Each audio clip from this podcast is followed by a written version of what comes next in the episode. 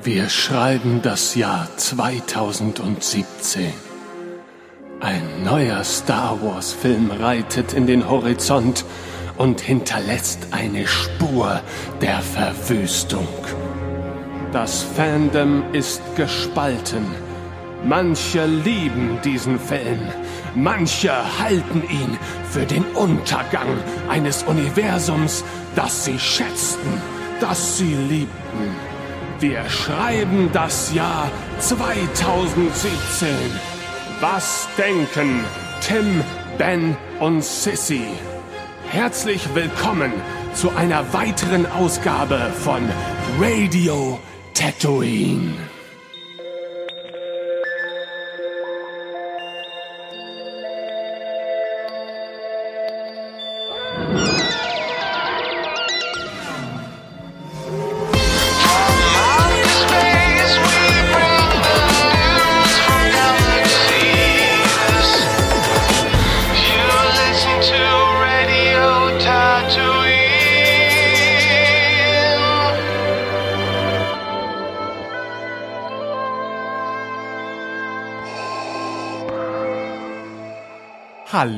Und herzlich willkommen zur 52. Ausgabe von Radio Tatooine, dem buntesten Star Wars Podcast der gesamten Galaxis.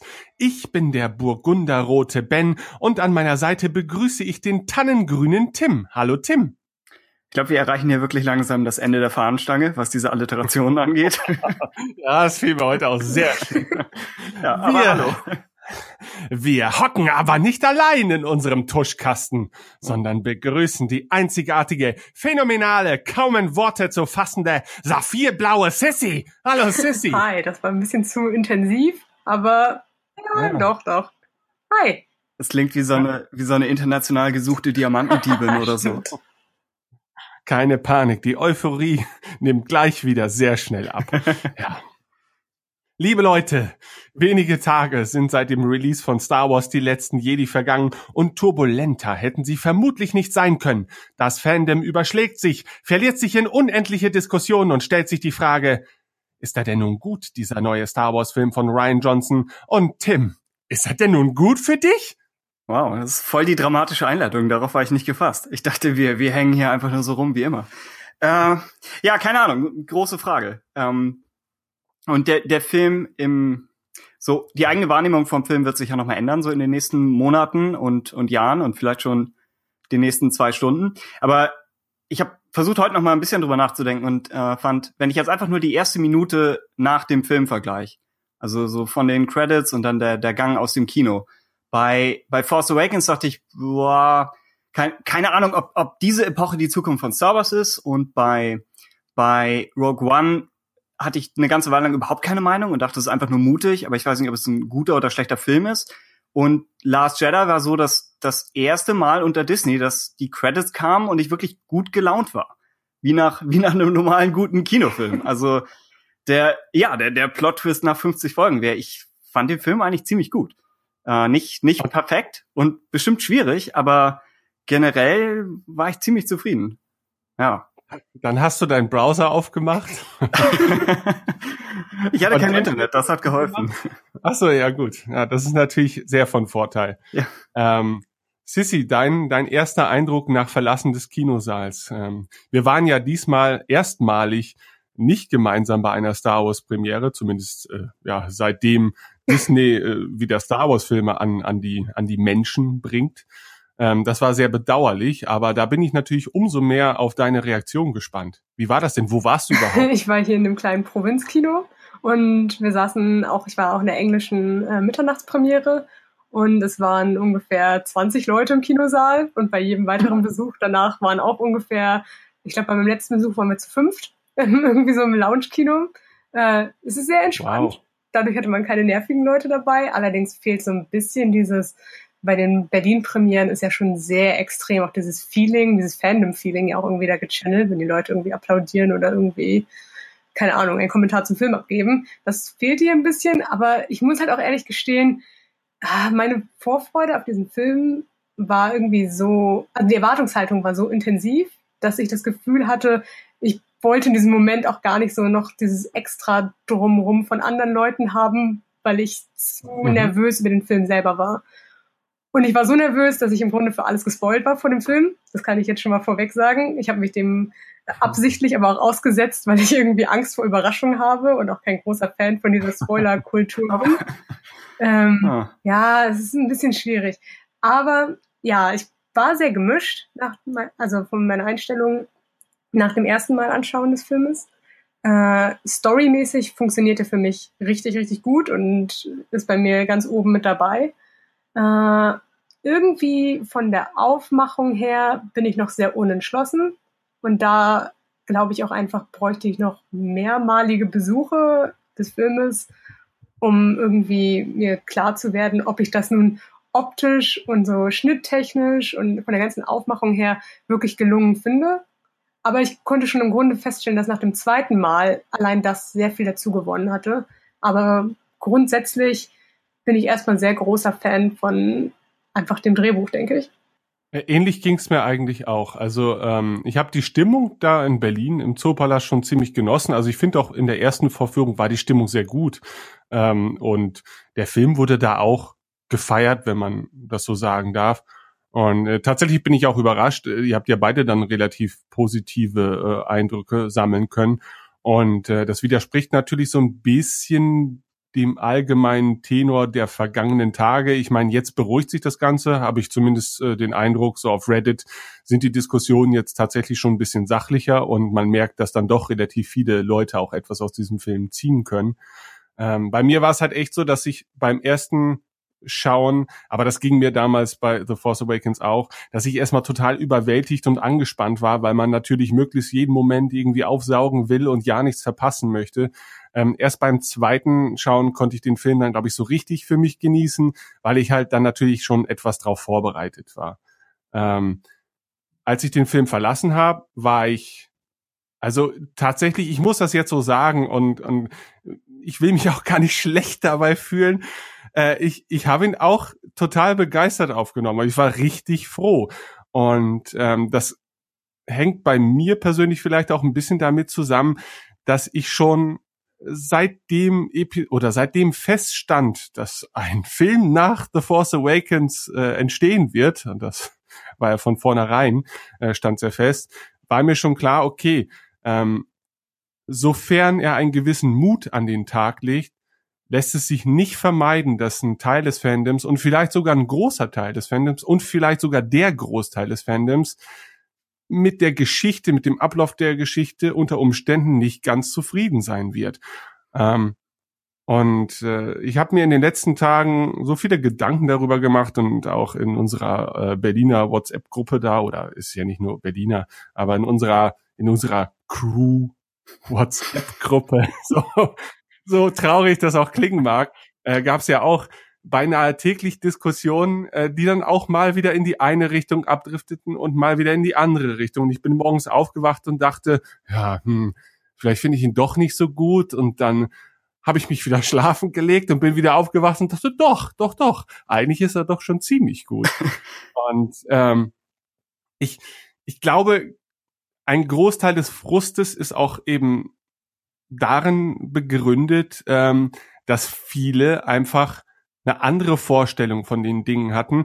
Und natürlich, und das kann man jetzt vielleicht schon mal, bevor wir dann tatsächlich über den eigentlichen Film diskutieren, vorwegnehmen, dass äh, The Last Jedi ja mit sehr vielen Erwartungen bricht, die The Force Awakens vielleicht aufgebaut hat. Und zwar relativ brutal und relativ schnell. Also man hat relativ schnell den Eindruck, ja, Ryan Johnson findet das zwar alles ganz nett, was äh, was J.J. Abrams da so andeuten wollte, aber eigentlich möchte er seine eigene Geschichte erzählen und deshalb schmeißen wir einen Großteil dessen, was aufgebaut wurde, erstmal weg und haben wieder ein leeres Blatt vor, äh, vor uns liegen. Also es ist nicht ganz leer, aber ähm, ich finde, in vielen Momenten dieses Films zeigt sich da schon, okay, äh, man möchte was Eigenes erzählen. Und das kann natürlich zu Problemen führen und das führt ja jetzt schon zu Problemen und das wirft natürlich auch sehr große Fragen bezüglich äh, Episode 9 auf, denn da stelle ich mir halt schon die Frage, okay, äh, wie macht man da jetzt weiter, wo setzt man da jetzt an? War das jetzt vielleicht nicht eigentlich schon Episode 8 und 9 in einem und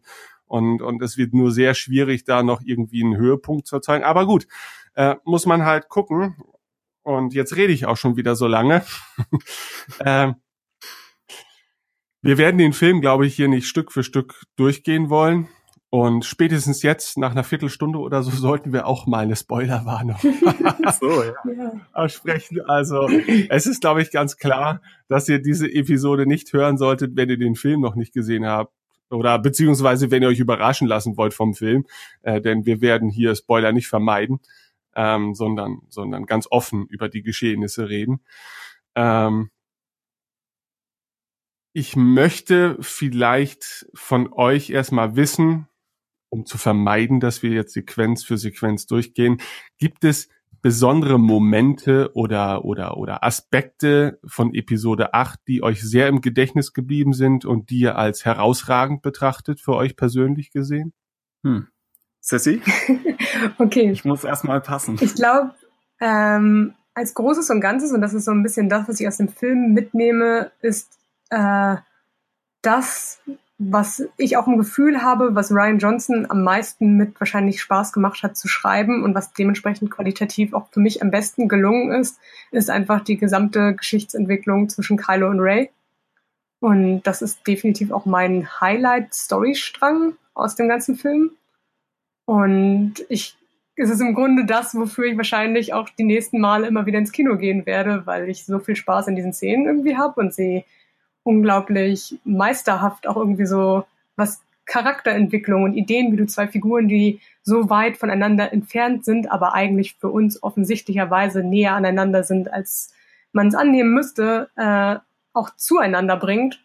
Und da bin ich echt sehr glücklich, dass jemand das endlich mal geschafft hat, für mich überzeugend in einem Star Wars-Film darzustellen, weil ich ja in der Vergangenheit, egal ob jetzt besonders bei den Prequels viel Potenzial in interessanten Charakterkonstellationen gesehen habe, aber beispielsweise da, obgleich die Geschichten reich an Inhalt eigentlich waren, es nicht so gut umgesetzt wurde. Und hier habe ich das Gefühl, da wurde endlich mal das geschrieben, was ich sehen wollte und so umgesetzt. Und das ist, glaube ich, mein Highlight. Mhm. So ja. geht's mir eigentlich auch. Also wenn ich ähm, ein Highlight herauspicken müsste aus diesem Film, dann ist es tatsächlich äh, die Entwicklung von, von Ray und Kylo Ren. Also ähm, das ist, glaube ich, ja, eine der besten Arten und Weisen, wie man solche Figuren erzählen kann und für mich auch ein Novum äh, im gesamten Star Wars Filmuniversum. Ähm, natürlich ist die Darstellung dieser Figuren innerhalb dieser wenigen Filme natürlich auch immer noch so ein bisschen einigen Einschränkungen unterworfen. Also Beispielsweise in einer, in einer lange laufenden Serie hätte man da vielleicht noch ein paar mehr Möglichkeiten, aber ich finde, sie haben da schon das Maximum rausgeholt. Und man muss ja auch sagen, dass ja ähm, bei The Force Awakens wir schon zumindest relativ einhellig die Charaktere als das herausstechende Merkmal betrachtet haben. Ne? Und ich finde es schön, dass sie den Fokus weiter auf die Figuren legen, ähm, wobei natürlich darunter manchmal auch die Erzählung drumherum leiden kann. Ja, beziehungsweise ich, ich halte so manche, manche Plotpunkte von Episode auch, auch für so ein bisschen Hanebüchen und denke mir so, naja, okay. Ne? Aber wenn es denn letztendlich die Bühne ist äh, für die Entwicklung der Figuren selbst und im Speziellen jetzt halt eben von Ray und Kylo Ren, äh, dann nehme ich das auch sehr gerne in Kauf. Tim, äh, wie siehst du das mit Kai? Äh, mit Kai. mit Kylo. der, der Weihnachtsmann hat Spuren hinterlassen. Äh, ja, ich, ich würde mich eigentlich anschließen, dass es, dass es die stärkste, klar, die stärkere Storyline ist. Würde auch noch Luke mit reinnehmen. Mhm. Also dieses ganze Trio fand ich gut gemacht. Luke natürlich kontrovers, weil es einfach eine Figur ist, die wir schon ewig kennen und die äh, ziemlich einen ziemlich gewaltigen Wandel durchgemacht hat, mit dem ja auch Mark Hamill nicht von Anfang an einverstanden war. Also ja, die die Storyline ist, denke ich, gut. Ähm, ich äh, respektiere, was, was die Resistance-Storyline versucht. Wie, wie Ben sagte, es sind einfach so ein paar Logikprobleme drin, auf denen das Ganze basiert. Und das ist schade. Aber dann, was darauf gebaut wird, das finde ich wiederum gut. Also überhaupt die, die Struktur, dass wir wieder zwei parallele Stränge haben, wie in, wie in Empire, aber trotzdem der Versuch, nicht exakt das Gleiche zu machen. So, das, das denke ich, ist schon genau der richtige Ansatz. Es ist nur ein bisschen, man muss einige Dinge ignorieren, um, um den Teil wirklich, glaube ich, genießen zu können.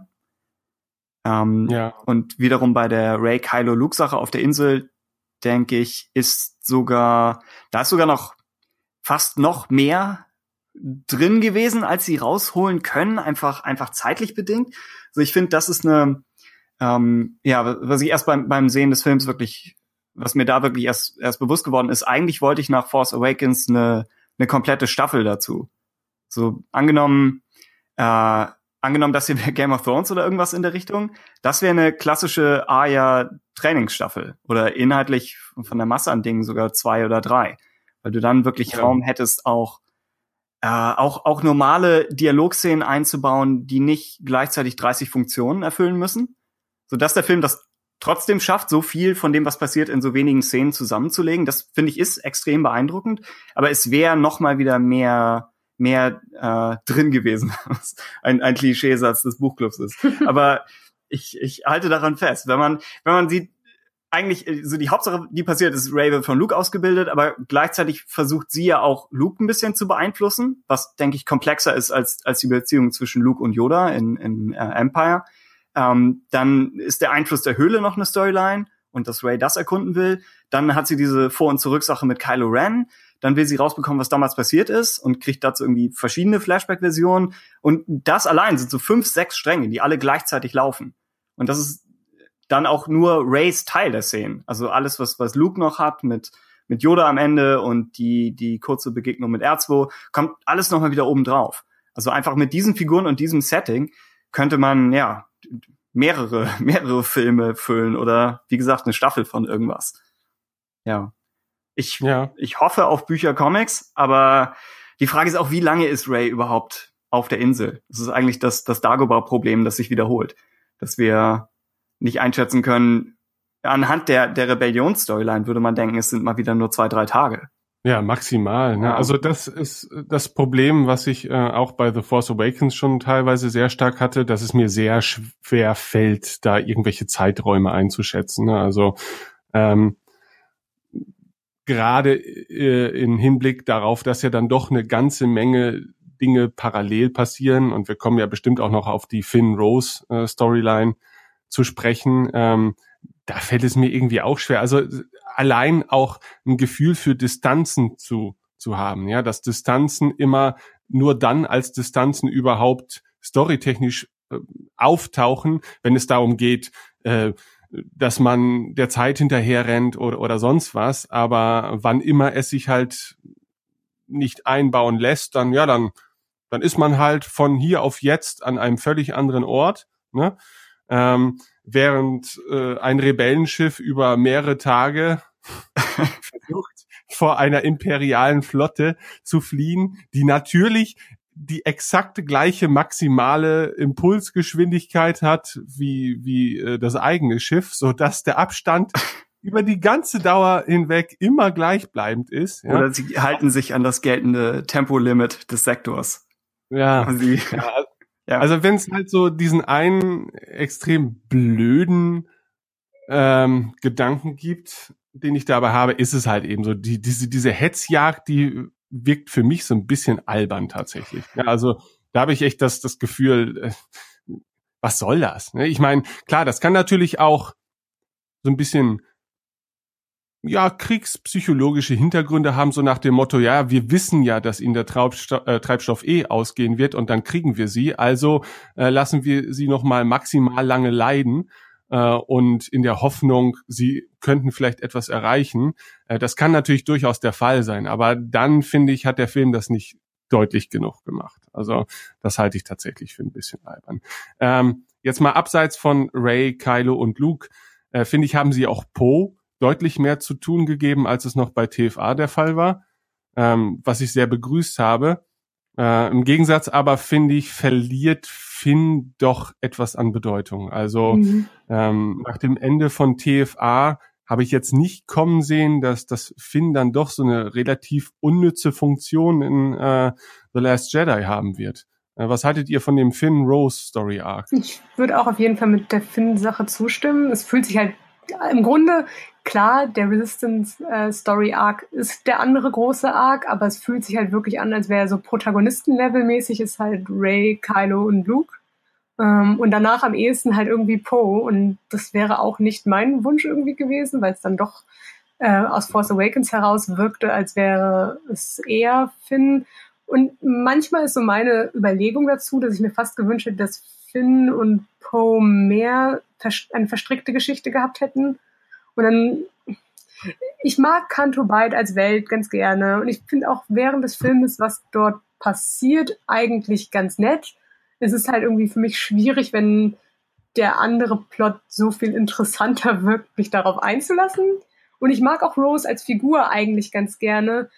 Aber manchmal habe ich das Gefühl, also ich habe jetzt zumindest das Gefühl, dass es eine so geballtere Story hätte sein können, wenn man viel von Rose und dieser ganzen Geschichte nur auf Poe und Finn irgendwie aufteilen und irgendwie nochmal anders verteilen hätte können. Ja. Sie lernen auch, also ich würde mich anschließen, sie, sie lernen ja auch ähm, jeweils Poe und Finn lernen mehr wie der andere zu sein. Mhm. Also Finn lernt nicht mehr wegzulaufen und Poe lernt vielleicht doch mal wegzulaufen, wenn es halt einfach das Schlauste ist. Und gerade da die beiden ja als, als Team damals TFA begonnen haben, wäre es eigentlich nett gewesen, wenn man das hier fortsetzt. Also ja, hätte ich, hätte ich auch gern gesehen.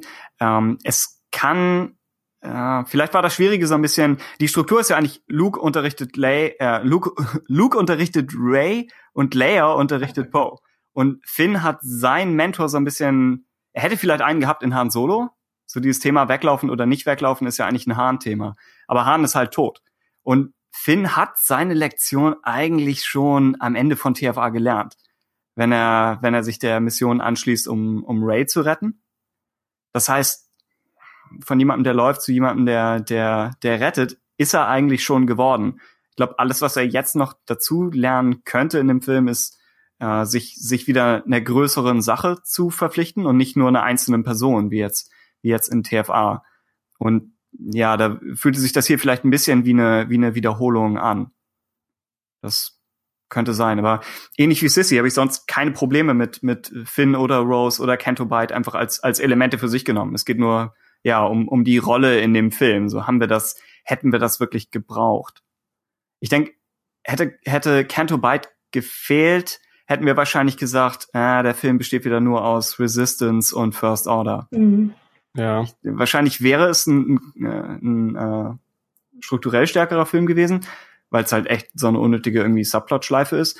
Aber es wäre auch noch mal wieder eine, eine etwas kleinere Galaxis geworden, mit etwas weniger Schauwerten. Ähm, ja, ich, ich kann schon verstehen, dass sie es dass sie's gemacht haben.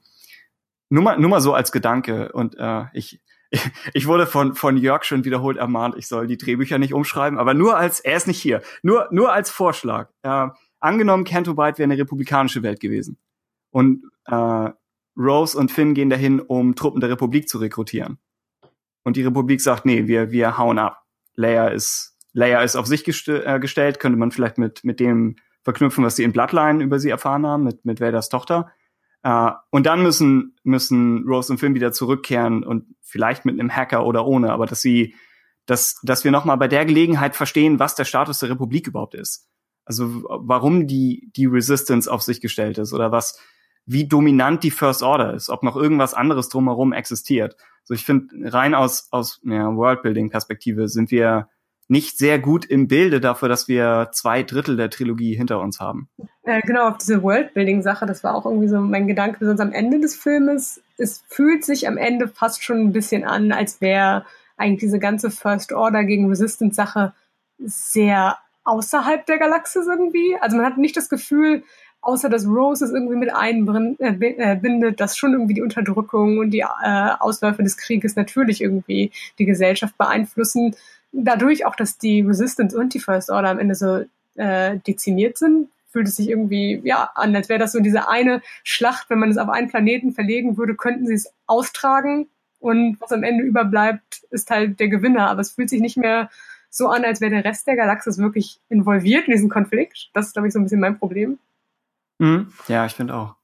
Ich glaube, ja. äh, Johnson und Abrams sind im Kopf immer noch bei der OT.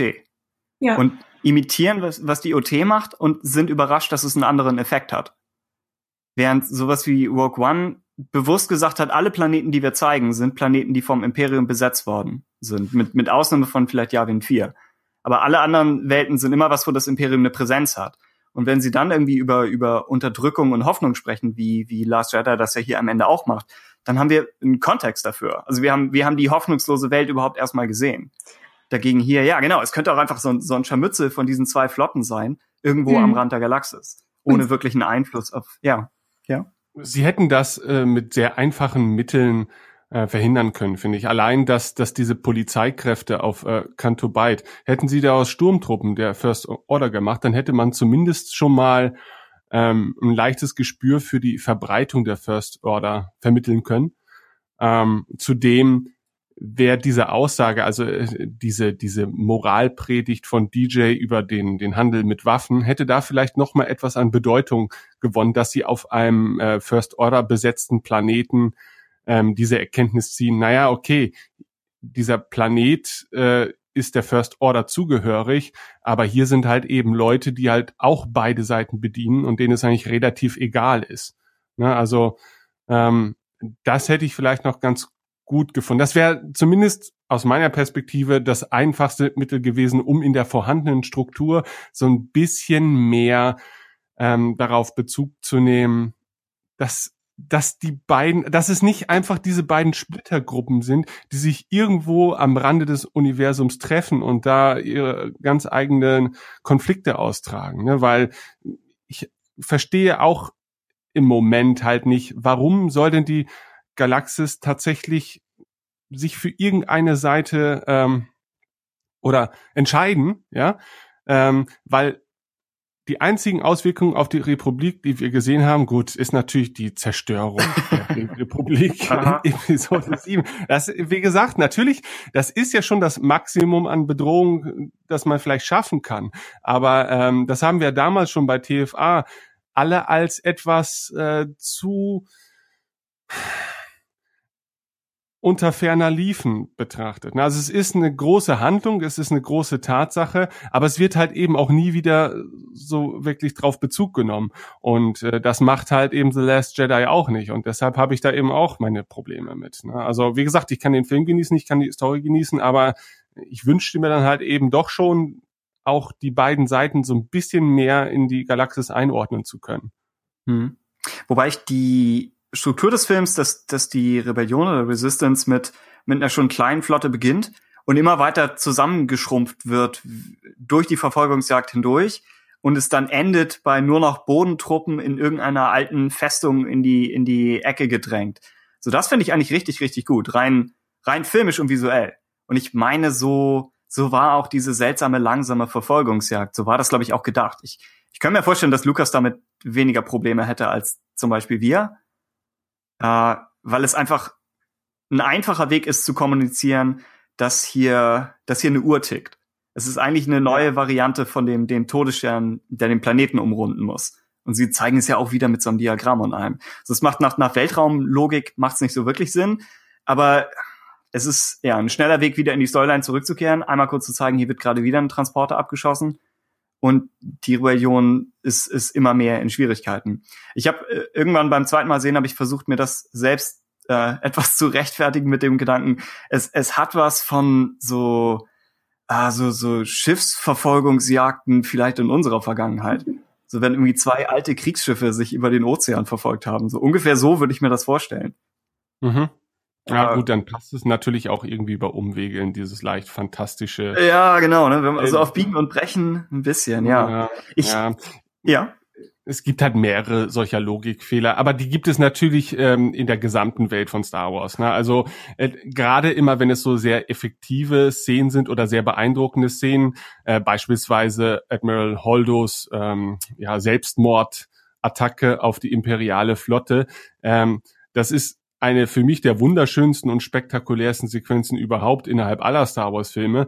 Aber es ist natürlich auch ein riesiges Logikloch. Ne? Wenn es halt so einfach ist, komplette Flotten zu zerstören, dann äh, die Diskussion wurde auf Reddit auch sehr oft aufgegriffen. Warum baut man da nicht einfach Asteroiden mit äh, Hyperraumtriebwerken und äh, fliegt die dann einfach auf gegnerische Flotten und damit hat sich das Thema dann dann erledigt. Ne? Also so eine mächtige Waffe zu präsentieren, ähm, wirft natürlich dann wirklich die Frage auf, okay, wenn es so leicht ist, warum macht man es nicht immer so?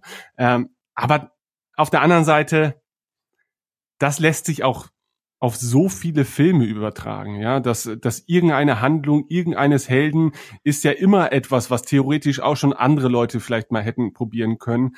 Ähm, aber in dieser Erzählung ist es nun mal dieser eine Mensch oder diese eine Figur, die es zum ersten Mal macht. Und äh, von daher, naja. In den, in den Prequels gibt's immer noch die, die Machtbeschleunigung am Anfang von Episode 1. Die halt auch mhm. einmal passiert, eigentlich eine riesige kritische Jedi-Fähigkeit ist und nie wieder zurückkommt.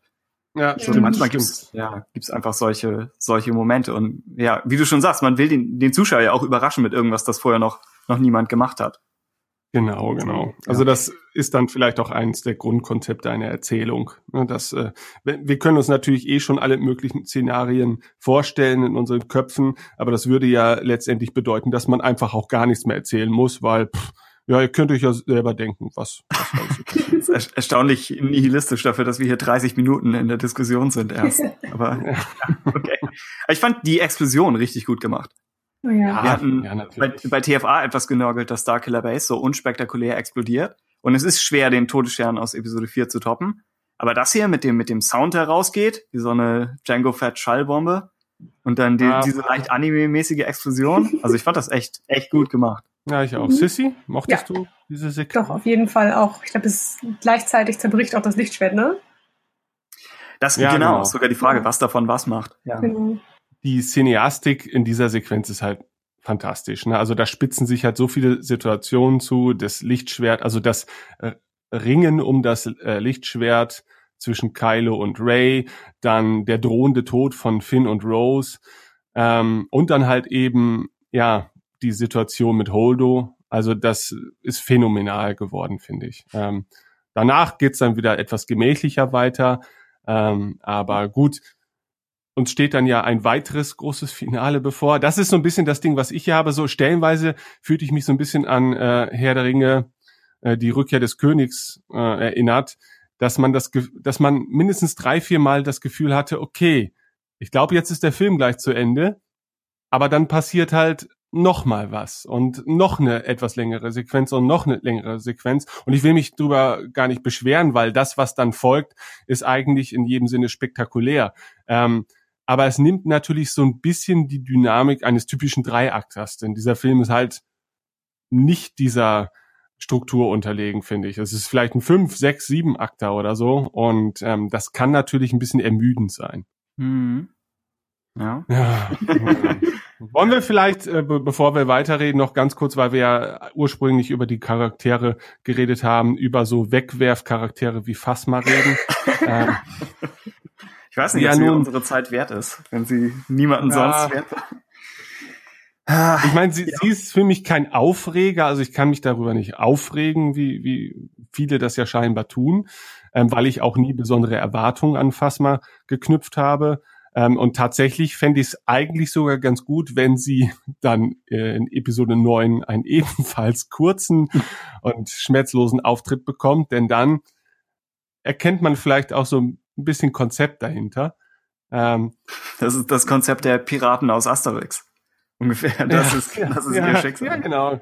Ja, genau. Im Moment wirkt es natürlich äh, wie ein weiterer Baustein J.J. Äh, Abrams den, den Ryan Johnson auch möglichst schnell wieder loswerden möchte, weil er ihre Geschichte gar nicht erzählen will und weil diese Geschichte dann vielleicht auch dann eine Geschichte zu viel wäre in einem Film, der sowieso schon äh, ein bisschen damit zu kämpfen hat, dass er unglaublich viel erzählen will und unglaublich viel Inhalt liefern will.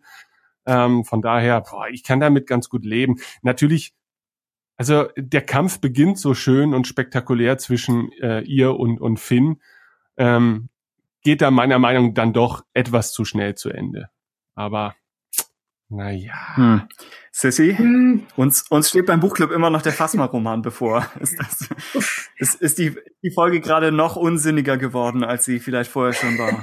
Also ich denke, äh, ich fand den Phasma-Roman besser als sie in The Last Jedi, was vielleicht wieder die alte Frage rausholt, warum man diese Bücher eigentlich macht, wenn sie nichts dem Charakter dann doch im Film beifügen.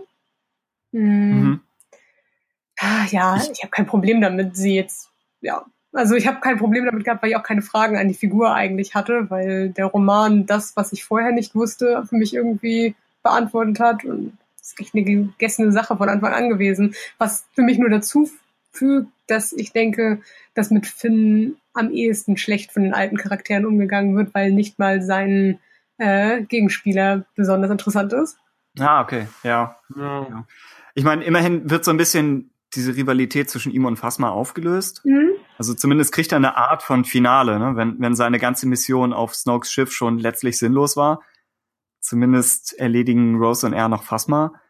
Ähm, aber ich äh, finde auch mit Blick auf das Buch, im Buch wird sie als, als die ultimative Überlebende dargestellt. So jemand, der tut, was auch immer nötig ist, um, um zu überleben. Und im Film wird sie irgendwie mehr über Loyalität definiert und über eigentlich ziemliche Unfähigkeit. Ja. Oder einfach absurdes Pech. Und der Roman nimmt sie viel ernster als, als unsympathische Legende. Und das geht so ein bisschen irgendwie auseinander mit dem, mit dem, was wir in den Filmen haben. Obwohl es ja, glaube ich, sogar hieß, dass Ryan Johnson die Hintergrundgeschichte von Phasma mit ausgearbeitet hat und alles. Oh, okay, ja. Ja, ich kann mich irren, aber ich, ich meine, da war zumindest ein bisschen was. Also ja, da, da hm. ist das hier vielleicht leicht enttäuschend. Andererseits Daumen hoch dafür, dass er gesagt hat, wenn ich nicht viel über die Figur zu erzählen habe, dann nutze ich sie halt nur für diese eine Szene. Ja, das stimmt. Damit sie noch ein bisschen ja. was für, für Finn's Storyline tun kann und dann erledigen wir sie. Und genau, wahrscheinlich taucht sie im nächsten Film nochmal auf. Also es wirkte nicht so richtig endgültig. Echt? Also in hätte ich, hätte ich gedacht, ja. war, dass sie eigentlich endgültig drauf geht, aber ich wäre jetzt auch nicht sauer, wenn sie wiederkommt, aber ich wäre vielleicht schon ein bisschen enttäuscht, dass wir im nächsten Film äh, daran Zeit verlieren müssen. Ja, sie müsste dann wirklich, wie wir, wie wir eigentlich schon für Film 2 dachten, angenommen, sie desertiert und ist irgendwie eine Kopfgeldjägerin oder ja. so. Ich kann nicht glauben, dass ich das sag, dass ein Charakter interessanter werden könnte, wenn er anfängt, Kopfgeld zu jagen. aber der, der Punkt ist erreicht mit Phasma. Also irgendwas Neues müsste man mit ihr machen, sonst könnte sie auch tot Also meine Vermutung nach dem Roman war ja eigentlich, dass viel mehr so ein First-Order-Intrigenspiel irgendwie mit ihr ja. laufen würde. Und das Ganze wurde jetzt irgendwie auf Hax und Kylo abgewälzt. Und dann frage ich mich, warum diese Irrführung eigentlich mit Phasma da gebaut wurde. Hm, stimmt. Ja. Also ich kann mir gut vorstellen, dass sie zurückkehrt. Äh, wir vermuten ja zumindest, oder einige vermuten ja zumindest, dass zwischen, dass der Zeitraum zwischen Episode 8 und 9 etwas größer sein dürfte als zwischen 7 und 8. Und äh, mal angenommen, sie würde zurückkehren, vielleicht auch ohne, ohne ihren Helm, ja, aber vielleicht mit einem von Brandnarben ähm, entstellten Gesicht, dann, ich weiß nicht, also sie ist total sie, die Figur wird verschwendet bislang. Aber ähm, nichtsdestotrotz würde es mich jetzt auch nicht stören, wenn man ihr in Episode 9 dann nochmal einen Auftritt gibt und vielleicht dadurch dann auch sogar noch ein bisschen mehr Substanz. Äh, also von daher, sie stört mich nicht. Das ist ja schon mal, das ist ja auch was. Ne? Also es gibt ja vielleicht auch Figuren, die eher nervig sind oder anstrengend sind. Ähm, wobei ich sagen muss, äh, da war jetzt Episode 8 für mich in keinem Falle besonders äh, störend. Also ich mochte im Prinzip alle Charaktere, auch die neu eingeführten. Ähm, und äh, das Einzige, was man halt eben vorwerfen kann, dass die ein oder anderen Figuren halt eben nicht genügend zu tun hatten. Aber naja, das lässt sich vielleicht auch dann manchmal nicht ganz vermeiden, wenn man dann doch ein relativ großes Personal unterbringen muss, aber dann natürlich auch äh, unglaublich viel Charakterzeichnung betreiben will und das auch irgendwie muss. Ähm, und dann sind auch zwei Stunden und 30 Minuten knappe ähm, zu wenig Zeit. Aber und es soll ja auch noch einiges an entfallenen Szenen geben. Ja. Zumindest meinte ja. Ryan Johnson das mal. Aber da, wenn, wenn die Ausbeute aus, aus Fanperspektive da ähnlich ausfällt wie bei TFA, dann sollte man vielleicht nicht auf zu viel hoffen. Wo es dann ja wirklich eher so kleine Randschnipsel waren. Hier, ja, könnte man eigentlich überall noch mehr noch mehr Dialoge. Also man kann sich eigentlich alle, alle möglichen Figuren aus dem Film nehmen und sagen, wir lassen die nochmal irgendwie sprechen. So, das ist eigentlich ja. echt ein gutes Zeichen. Ist nur, ja, wie du schon sagst, wenn das Ensemble so riesig ist, ist es echt schwer, jedem was, was zu tun zu geben. Ich fand, obwohl, wie gesagt, äh, Ray Luke Kyler, obwohl das klar die, die, die stärkere Storyline des Films ist, ich hatte nicht so ganz das Gefühl, dass, dass Ray der Hauptcharakter ist in dem gleichen Umfang wie bei TFA. Mhm. Nee. nee. Von der Screentime her vielleicht so hinkommen. Aber ja, sie wirkt mehr wie, wie ein Teil des Ensembles. Ich glaube, äh, ja. Ryan Johnson hat im Vorab sehr viel darüber geredet, dass er Ray und Kylo so ein bisschen als glaub, Dual Protagonist bezeichnet hat. Und das finde ich, mhm. könnte auf einer Ebene total gut aufgehen, wenn Force Awakens so die Ray Origin Story ist, dann ist The Last Jedi ist mehr für Kylo und Episode 9 könnte das beides vielleicht besser vereinen, wenn das denn so klappt. Somit habe ich es zumindest von mir gerechtfertigt, dass irgendwie die Perspektive leicht verschoben wurde, was ja erstmal nicht so gemarketet wurde. Ja, wo wir gerade von großen Momenten sprachen. Ähm, wer von euch dachte, als Leia äh, nach dem Angriff auf die Brücke des, wie heißt das Schiff eigentlich? Ähm, ist es nicht nach Redis oder ja, so? Ja, glaube ich auch Redis, oder? Okay, nach dem Angriff auf die Brücke der Redis, ähm, ja. ähm, hattet ihr da auch für den kurzen Moment, dachtet ihr da vielleicht auch so, okay, das war's, so geht sie scheinbar jetzt. So, äh, also ich dachte das für einen kurzen Moment. Selbst als man sie dann im All schweben sieht, da dachte ich, okay, das ist so, das ist so der, der Abschied, fand ich dann doch ein bisschen plötzlich, weil wir waren gerade mal zehn Minuten im Film oder so gefühlt. Ähm, und war dann doch von ihrem magischen Machtmoment erstmal irritiert. Äh, mittlerweile finde ich es ziemlich gut. Die Umsetzung ist vielleicht ein bisschen, hm, also ich finde es nach wie vor ein bisschen bizarr, wie sie da puppenhaft äh, wieder Richtung Schiff schwebt. Das hatte tatsächlich so ein bisschen Mary Poppins äh, Feeling für mich. Ähm, aber im Nachhinein muss ich sagen, bin ich allein dafür dankbar, dass wir Leia tatsächlich mal noch äh, beim Verwenden ihrer Machtfähigkeiten ja. sehen mhm. können. Also von daher ist die Szene es auch wirklich wert gewesen. Ich dachte erst, es wäre irgendein, irgendein Traum oder so. Also ich hätte nicht gedacht, dass sie, dass sie da wirklich rausfliegt. Äh, Gleichzeitig wussten wir ja, dass sie laut ursprünglichen Plan der, der Filmemacher bis neun überleben sollte. Das mhm. heißt, die, die Spannung war aus dem Moment so ein bisschen raus. Ich war nur einfach, ja, extrem irritiert, warum, ob wir verraten wurden, ob man uns im, im Marketing was Falsches erzählt hat, was ja auch ja. eine Option wäre.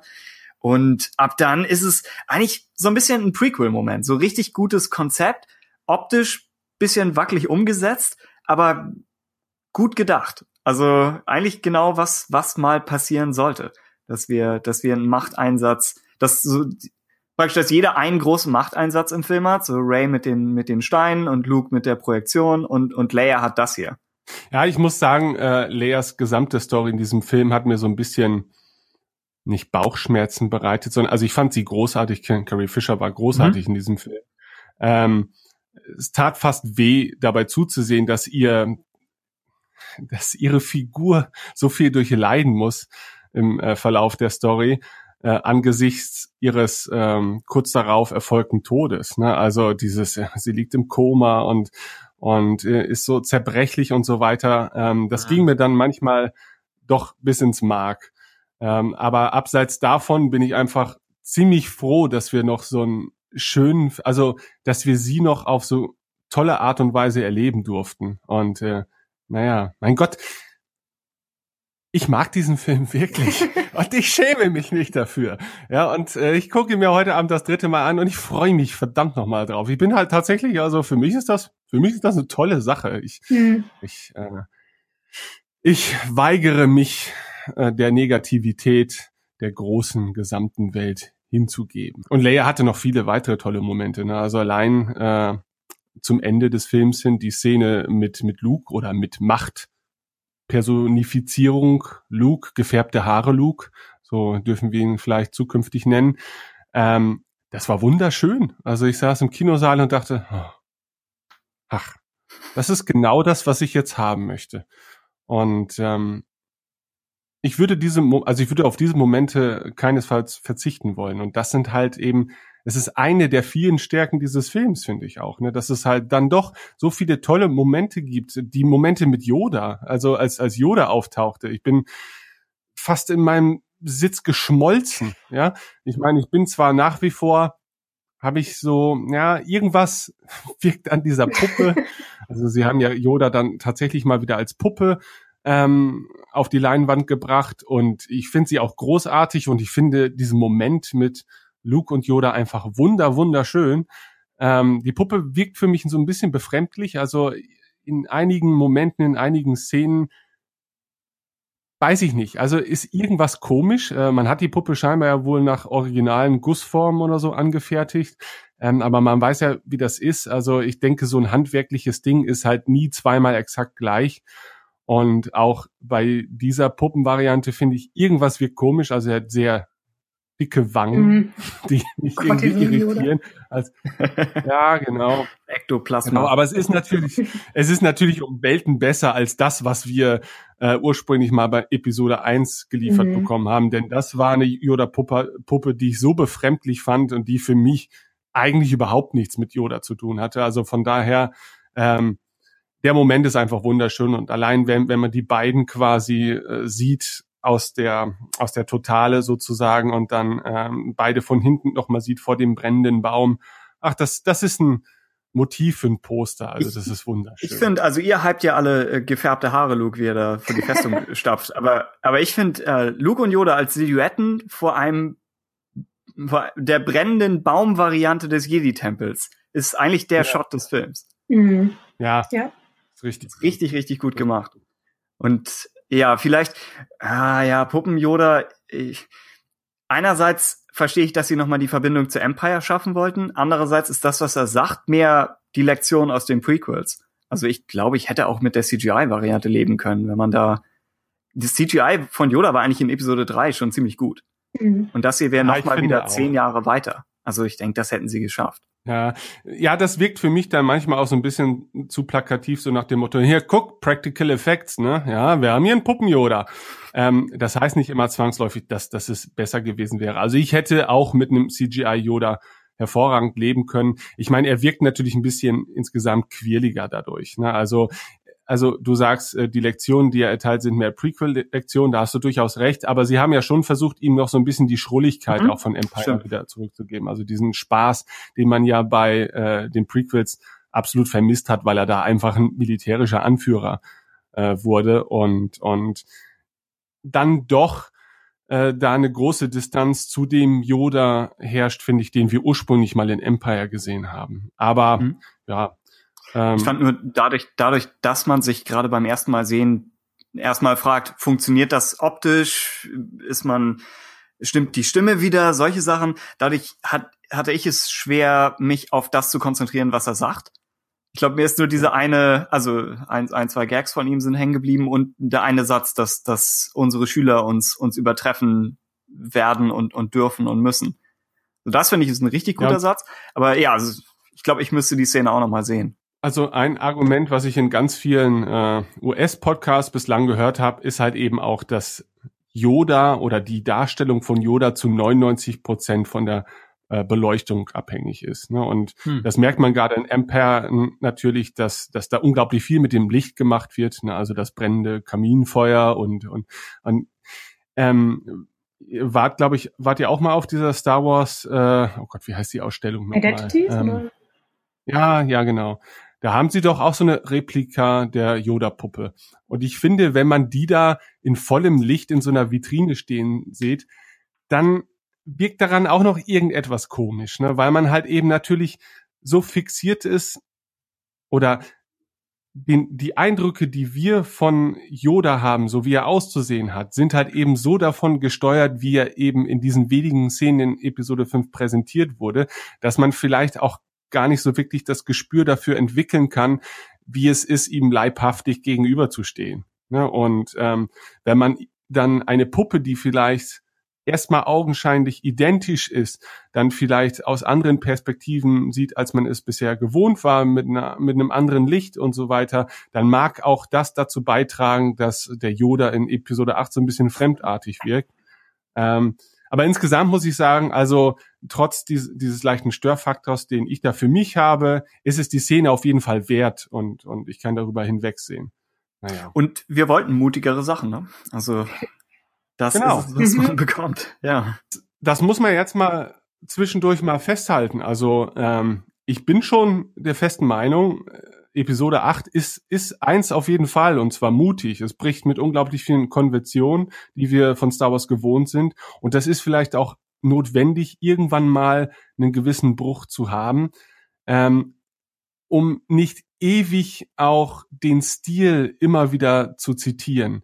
das wird auf Dauer einfach ermüdend. Und wenn ich ganz viele aufgeladene Diskussionen so der letzten Tage äh, mir wieder ins Gedächtnis rufe, dann ähm, wenn es so um, um Story oder um Probleme mit der Story geht, dann, dann sind da ganz viele Erwartungen an die Geschichte von Episode 8 geknüpft gewesen, die aber nicht erfüllt wurden.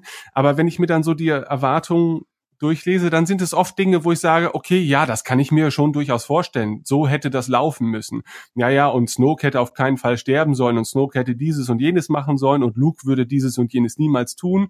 Und ich denke mir dann immer so, aber wenn wir alle im Konsens uns eigentlich schon den weiteren Verlauf denken können, ähm, ist es nicht auch irgendwie langweilig, dann immer nur seine eigenen Gedanken nochmal in Form eines Films visuell repräsentiert zu bekommen? Ist es nicht eigentlich viel geiler, auch mal wirklich überrascht zu werden? Und Überraschung beinhaltet nun mal, dass es nicht immer gefallen muss und gefallen sollte auch. Also ja, mhm. ich meine, oh ja, Sissy? Achso, ja, ich glaube, ich würde auch im Anschluss daran sagen, wie gesagt, ich hatte ja vorher diesen Effekt, dass ich im Grunde mir den ganzen Film in einer sehr schlechten Version irgendwie durchgelesen habe, aus der Perspektive von anderen. Und ich glaube, was ich daran halt wirklich bemerkenswert finde, ist, dass mein erster Impuls war, dass ich es ganz schrecklich fand, was ich gelesen habe. Aber als ich es dann gesehen habe, und es damit abgeglichen hat, was meine eigentlichen direkten Gefühle nach The Force Awakens war, passte die Weiterführung total gut, auch wenn es, wenn nichts davon das war, was ich nach zwei Jahren, die dazwischen liegen, mir irgendwie direkt als Fortsetzung vorgestellt hatte. Und auf dieser Ebene habe ich das Gefühl, hat Ryan Johnson die Figuren einfach wirklich gut verstanden, wo er etwas geschaffen hat, was abseits von Fantheorien und Fanwünschen und auch durchaus Fehlern, die Force Awakens für mich gegenüber Figuren begangen hat, besonders auf Ray bezogen, weil diese ganze äh, wer ist die Vaterdebatte etwas ist, was der Figur gegenüber eigentlich echt unfair ist, weil es den Fokus von ihr als Charakter sehr ablenkt. Ähm, mhm.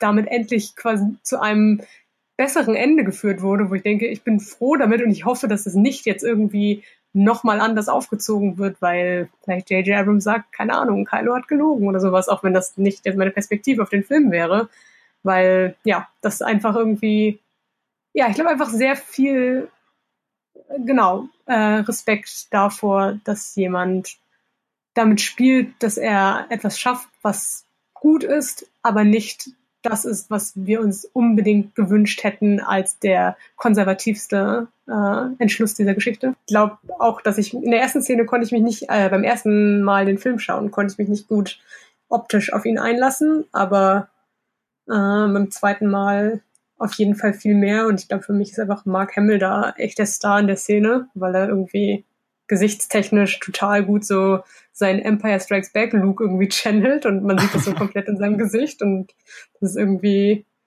ja sehr faszinierend, was er alles irgendwie so hinkriegt in diesem Film. Ja. Ja, ich glaube, an dieser Stelle können wir tatsächlich doch auch mal ganz kurz über Mark Hamills Performance in mhm. The Last Jedi reden. Ähm, ich finde, sie ist atemberaubend. Also ähm, man hat ja Mark Hamill einfach als Schauspieler auch gar nicht mehr so auf dem Radar gehabt, weil er, ich meine, er war immer so die coole Sau, aber hat jetzt schauspielerisch auch nicht übermäßig viel zu tun gehabt in den letzten Jahrzehnten. Ähm, aber das, was er in äh, The Last Jedi abgezogen hat, finde ich, ist das, also das Beste, was man oder was ich mir hätte von ihm vorstellen können ähm, grandios. Also der Typ ist Luke Skywalker und ich glaube, er liebt die Rolle und das merkt man auch in jeder seiner Szenen und äh, ist natürlich auch somit eines der oder eine der tragenden Säulen dieses Films überhaupt. Mhm. Das hätte auch ja nach hinten losgehen können, wobei ich es jetzt nicht erwartet habe von Mark Hamill, aber ähm, ich bin absolut begeistert und, und hingerissen von ihm. Und wahrscheinlich war Luke auch noch nie so sehr Mark Hamill in diesem, wie in diesem Film im Grunde, weil ich fand sehr viele so seiner Gestiken oder diese Sachen, die so passiert sind, waren irgendwie mhm. total Mark Hamillig, aber auf einer positiven Art und Weise, wo ich so denke, er ist halt schon nah bei seiner Rolle und irgendwie fühlt es sich authentisch dadurch auch an. Also ja, genau, das das ja. stimmt. Ja, genau, du hast recht. Also ähm, so sehr ich seine Art des Schauspiels in diesem Film liebe, so wenig halte ich es für Schauspiel, sondern ja. es, es das, das halt mit der grünen Milch war, war improvisiert. Oh, ja, oh ja, ja, ja. Gab's nicht einfach aus der Szene. Wollen das wir ist bestimmt Hermels Humor. Also ja. andere Sachen im Skript hat er vielleicht gelesen und dachte, äh, keine Ahnung. Aber das ja. ist, denke ich, das ist seins. Ja. Wenn wir ähm, schon auf Humor zu sprechen kommen, äh, die Gags in diesem Film sind ja ein großes Thema in allen Diskussionen und auch mhm. die Häufigkeit und vielleicht auch die Qualität. Ähm, da möchte ich, bevor ich euch gleich das Feld räume, ähm, ganz kurz meine Gedanken zu sagen. Also ich muss tatsächlich zugeben, dass die Gags für sich gesehen eigentlich ja alle bei mir zünden. Ähm, natürlich im Kontext muss ich sagen, okay, es ist dann doch stellenweise vielleicht ein bisschen zu grenzwertig. Also äh, immer wieder wird natürlich gesagt, okay, dass manche Momente hätten direkt aus Spaceballs stammen können und allen voran natürlich das Bügeleisen. äh, muss man, ich, mein, ich fand, ich fand, vergessen. Stimmt. Ich, ich fand es einfach in dem Moment, also der Saal brüllte vor Lachen. Es war gut. Ne? Also es hat funktioniert auf jeden Fall. Ich sehe aber natürlich ein, okay, es ist schon, es ist schon krass. Ähm, ich fand es auch noch alberner eigentlich als als das Melken der ja, und diesen vorwurfsvollen Blick der Kuh Richtung äh, Ray, der irgendwie so sowas sagt wie, was guckst du mich so an? Besser ich als du. ähm, also von daher weiß ich nicht. Ähm, aber wie gesagt, also das es ist schon eine Art von Humor, mit der ich klarkommen kann. Ähm, er ist mir halt an vielen Stellen vielleicht ein Tick zu selbstreferenziell. Mhm. Ja, also, dass man halt eben so, also es fühlt sich dann manchmal, gerade in diesen lustigen Momenten, fühlt sich der Film dann auch tatsächlich zu sehr nach Film an, während die anderen Star Wars Filme dann für mich dann doch eher noch ein Fenster in eine andere Welt sind. Ne? Und deswegen kann ich schon verstehen, dass Leute sagen, okay, das ist ein bisschen zu viel, das reißt uns irgendwie raus. Ähm, weil man halt eben das Gefühl hat, die Protagonisten, äh, die Pro Protagonisten betrachten sich selbst von außen und die Situation von außen und äh, handeln dementsprechend vielleicht in diesem Moment, weil es gerade cool ist oder so. Ähm, das überträgt sich natürlich auch über die gesamte Dauer auf manche Charaktere. Also gut, wir haben natürlich im Einstieg des Films schon eine Szene zwischen ähm, Poe und Hux, die so ein bisschen ähm, Poes Einführung in TFA ja wiederholt, würde ich jetzt mal sagen. Also da der wird ganz ähnlich vorgegangen, nur noch drei, vier Schippen draufgelegt. Und Hux wird, also ich meine, ich mag irgendwie, wie Hux dargestellt wird. Also ich ich finde das irgendwie total sympathisch. es, es, ist natürlich schon, also es, es ist schon grenzwertig. Also ist ein lustiger Typ, den man nicht mehr so ganz ernst nehmen kann. Aber ja. vielleicht ist das auch genau richtig. Also ja. äh, gerade dieses Zusammenspiel zwischen ihm und, und Kylo Ren, ich kann mich daran dann doch nicht so wirklich satt sehen. Ich mag dieses Überhebliche von Hux unglaublich gerne. Und ich mag auch, dass er sich von seinen offensichtlichen Slapstick-Momenten auch nicht unterkriegen lässt mhm. ähm, und, und versucht natürlich auch sein, sein eigenes Ego weiterhin aufrechtzuerhalten. Und von daher funktioniert diese doch sehr, sehr äh, hau drauf Slapstick bei mir dann eigentlich ganz gut bei ihm. Also er verliert für mich dadurch nicht. Er mhm. war schon, finde ich, in TFA schon so ein, so ein Schnösel. Ähm, aber auf eine sympathische Art und Weise. Also, ja, was ja. es passt halt eben zu seiner Figur. Ich meine, es ist ein sehr junger, ein sehr junger Mann in einer Führungsposition, die man vielleicht eher einem etwas erfahreneren, älteren äh, zugestehen würde. Und von daher ja, das erinnert mich tatsächlich dann auch wieder so an meine, oh Gott, jetzt kommt wieder diese Militärromantik, aber an diese jungen Offiziere, die so voller Tatendrang sind und denken, sie haben die Weisheit mit Löffeln gefressen. Und von daher finde ich es dann doch nachvollziehbar. Und äh, dass es dann filmisch manchmal so ein bisschen übertrieben wird, ja gut, aber wenn ich Kylo Ren wäre, dann würde ich ihn vielleicht auch einfach mal in so eine Konsole reinwerfen. Max verbringt den ganzen Film gefühlt mehr in der Luft als irgendwie mit, mit beiden Füßen auf dem Boden. Das ist schon ziemlich. Ja. Ja. Ähm, wie, wie seht ihr das mit Hux?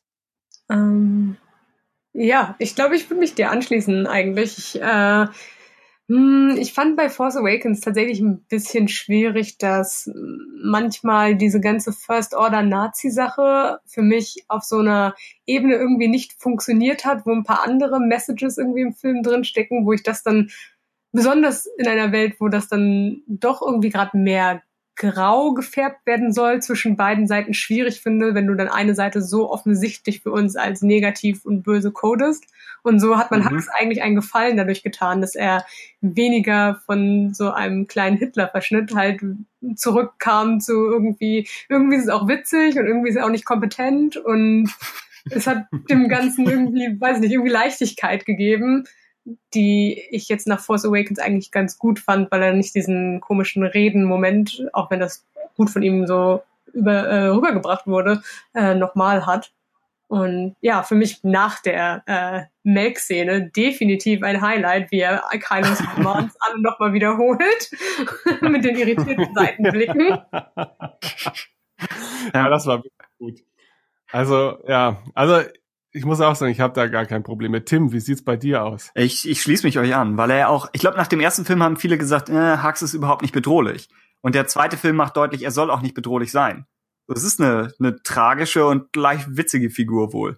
Und tragisch ja. jetzt auch, ich meine, er ist jetzt nicht so komplex, es ist ein Randcharakter. Also ich, ich glaube nicht, dass wir den, den großen Redemption-Arc für ihn wahrscheinlich sehen, weil halt nee. nichts an Vorbereitung da ist. Wenn ein bisschen was da wäre, könnte man es probieren. Mhm. ich glaube, nach TFA hätte ich äh, fast fast mal noch höhere Chancen gegeben, wenn es darum geht, die First Order irgendwie zu verlassen. Während Hux wahrscheinlich mit, mit dem Schiff untergehen wird, wie es ja. momentan aussieht. Ja. Generell der Humor in dem Film, also die, die, ich glaube, es war kein einzelner Gag drin, äh, der mich jetzt so positiv überrascht hatte, wie das, das BB-8 Feuerzeug in, in TFA. Ich glaube, das ist schon so ein, so ein Kult-Gag, was immer das sein mag. Aber dafür gab es auch nichts, was mich nun komplett gestört hat. Und so Sachen, dass der Humor sich mit den ernsten Momenten beißt, eigentlich ist das was, was mir schnell zu schaffen macht. Ich glaube, es gibt mehrere, mehrere Clone Wars Momente, wo das so war. Äh, und hier irgendwie nicht. Ich fand's okay. Also die Übergänge nicht, nicht zu extrem es ist selbst bei der Sache mit dem Bügeleisen, es ist nicht so, dass wir, dass wir von der Bügeleisenszene dann zu einer Folterszene, dass das Bügeleisen jemandem ins Gesicht gedrückt wird. So, das wäre, das wäre heftig. Aber es ist immer noch kurz Raum zum, zum Atmen zwischendurch. Also, ja. Ich ähm, muss auch sagen, dass TFA einen so ein bisschen auch auf diesen auf diese Art von Humor vorbereitet hat, so dass man auch nicht von von jedem Gag dann so schockiert äh, werden kann mehr. Und das das ist dann in meinem Fall dann auch empfinde ich das als sehr angenehm. Ich hatte, also zwischendurch hatte ich das Gefühl, die ganzen BB-8-Szenen gehen mir dann einen Tick zu weit. Also ich weiß noch, wie wir uns seinerzeit sehr über R2D2s ja, Heldentum aufgeregt haben in, in den Prequels, dass es dann stellenweise doch ein bisschen zu übertrieben wirkte. Und das Gleiche könnte man BB-8 jetzt vielleicht auch vorwerfen. Also die, wie er da den ATST kapert, ist vielleicht, oh, das ist schon sehr dick aufgetragen. Ähm, dann ja, das, diese, diese, diese Attacke auf äh, Canto Byte mit den, mit den Münzen. Hm, ja. Ich mag, eigentlich mag ich's. Also im Nachhinein muss ich sagen, das, das finde ich ist eigentlich noch ganz charmant und das wirkt auch noch so ein bisschen bodenständiger irgendwie. Ja, ich meine, vorangegangen ist ja schon die Szene mit diesem irischen Kobold da, der da äh, seine ganzen Goldmünzen da reinstopft. Also von daher, ja, okay, ähm, das funktioniert da für mich schon ein bisschen eher. Ähm, aber ich finde es manchmal halt ein bisschen fragwürdig, finde halt BB-8 ist dann eigentlich schon, der rettet im Prinzip allen Leuten den Arsch, wollte ich jetzt sagen. Das darf man hier aber nicht sagen. Also ähm, er erlöst. Das wurde schon gesagt. Jetzt ist ja, das okay. stimmt. ähm, aber ihr wisst wahrscheinlich, was ich meine. Also ich, Aha. ich diese ATS die Szene, die finde ich vielleicht ein Tick zu dick auf. Aber aber Finns Gesichtsausdruck verkauft sie. Genau. Ja, das stimmt, das stimmt, das stimmt. Ja. Und es ist vielleicht und, eine leichte Anspielung auf Chewie, wo wir ja eh schon fünf und sechs diesmal einbauen an an an OT-Film. Ja, und ja, genau, und es fällt mir auch leichter, das hier zu akzeptieren, als es damals bei R2D2 der Fall war, weil man einfach eben R2D2 schon so Jahrzehnte verinnerlicht hatte hm, und äh, einfach diese Dach doch dann relativ unbewegliche rollende Kiste ist. Und ähm, dann war man halt vielleicht ein bisschen vor den Kopf gestoßen, als man ihn als so ultramobil dargestellt hat in den Prequels. Also und BB-8 war ja schon immer ein bisschen flipsiger und ein bisschen, bisschen agiler als R2D2 das jemals sein konnte. Von daher, ja, gut, dann haken wir das mal ab.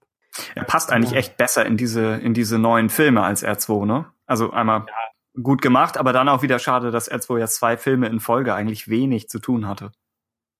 Ja, es ist ein bisschen Kernmomente, aber nur einzelne. Ja, das stimmt.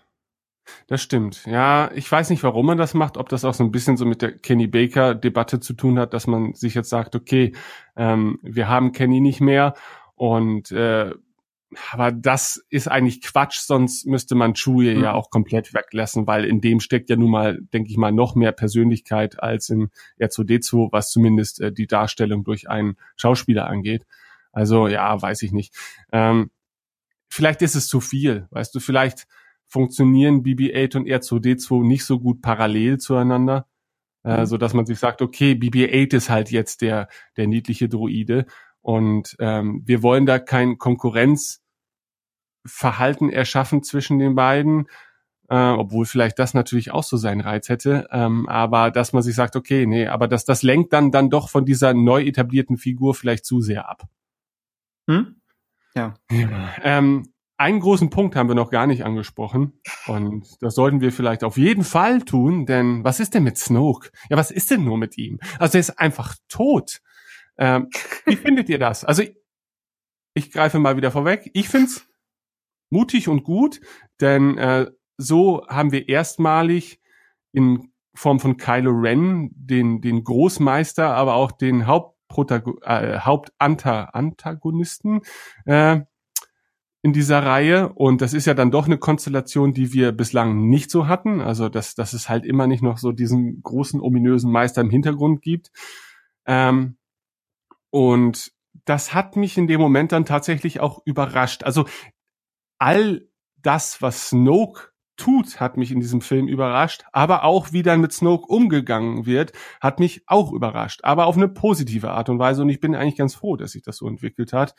Ja, und dennoch finde ich, hatte Snoke auch hier noch sein, seine ein, zwei sehr starken Momente.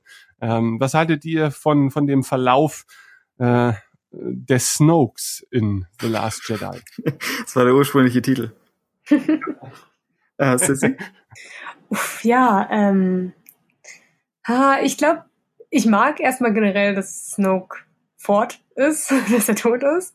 Äh, aber äh, ich fand teilweise ist es für mich ein bisschen schwierig gewesen, seine Selbstsicherheit irgendwie zu verstehen. Ich meine, das ist eine große Schwäche, dass er sich zu sicher darüber ist, wie Kylo zu ihm steht, aber gleichzeitig hat der letzte Film es halt nicht unbedingt so klar gemacht, dass er tatsächlich so wenig Kontrolle über Kylo hat. Und persönlich habe ich es mir mehr vorgestellt, als wäre es schon sehr viel konsequenter gewesen, äh, wie äh, wichtig Snoke für Kylo ist ich hätte ihn auch nach, nach dem, also nach TFA als Film und auch nochmal speziell dem Roman, hatte ich Snoke auch als vorsichtiger abgestempelt. Genau, genau. Dass er, dass er gerade nicht überheblich ist, sondern, sondern Kylo Ren die ganze Zeit vor dem Licht warnt, weil er es als reale Gefahr ansieht. Und jetzt, ja gut, aber das muss ja kein, kein Hinweis auf Snokes äh, Schwächen sein, sondern vielmehr auf Kylo Rens Stärken. Ja, dass mhm. wir vielleicht Kylo Ren einfach nur unterschätzt haben. Nee, ich meine jetzt mehr das, das Snoke einfach von jemandem, der, der immer besorgt ist und immer auf Nummer sicher gehen will und sagt, nee, wir, wir müssen verhindern, dass Luke Skywalker gefunden wird, sprengen wir lieber einen ganzen Planeten weg. Äh, dass er von so jemandem zu, zu einer extrem überheblichen Figur einfach wird. Also ich finde, da ist so, so ein bisschen ein Bruch drin. Und auch so ein bisschen, dass er im Grunde im letzten Film seine größte Sorge eben diese äh, wie nennt sie, Mitgefühl, das Kylo für sowohl seine Familie ja. als auch für Ray hat und dass er hier in diesem Film im Grunde den Fehler macht, genau das, wovor er wusste, dass es Kylos Schwäche ist, als etwas zu benutzen, was jetzt äh, für ihn ein positives Resultat hervorbringen soll, war halt schon ein bisschen risky von Snoke. Also, hm. Es stimmt, ja. Ja, Ein, einerseits clever, aber andererseits, ja, hart, hart mhm. an der Grenze. Äh, dann wieder fand ich seinen plötzlichen Tod eigentlich ziemlich gut. Also ja, es, ich weiß nicht, wie gut es zu, zu TFA passt. Es passt, glaube ich, so gar nicht zur, zur, na, nicht zum Marketing, aber zu der Art, wie von offizieller Seite damit umgegangen wurde, dass überhaupt Snoke-Theorien ermutigt wurden. Mhm. Was, denke ich, vielleicht keine so gute Idee war. Aber wenn man nur die Filme isoliert betrachtet und vielleicht angenommen, man guckt die ganze Sequel-Trilogie später mal an einem Abend oder an, an einem Tag, äh, dann ist dann plötzlich der Tod des, des Chef-Antagonisten halb durch den zweiten Film. Eigentlich richtig, richtig cool. Also das ist ein, ein sehr direkter Weg von dem klassischen Trilogiemuster äh, abzuweichen. Und ja, die Szene, die er davor hat, oder die, die ein, zwei Szenen sind, sind ordentlich gemacht, selbst wenn, wie gesagt, der Charakter ein bisschen anders wirkt. Äh, CGI fand ich war stärker. Mhm. Ja, bei ihm. Ja, ja, also er wirkte sehr gut, finde ich. Mhm. Der Bademantel wirkte dann doch bedrohlicher, als, als die Lego-Figur uns weiß machen wollte. Und die Schlappen. Er hat ja so. Oh ja.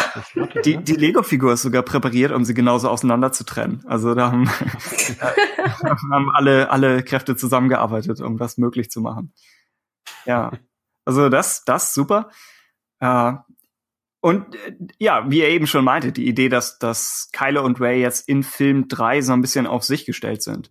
Wir wissen nicht, wie viel Luke als Mentor noch eingreifen kann, aber eigentlich sind sie jetzt, sind die beiden halb Jugendlichen eigentlich noch jetzt die, die Autorität, was Machtfragen angeht. So, Ray mhm. hat die Bücher und, und Kylo Ren hat theoretisch beide Ausbildungen einmal durchlaufen.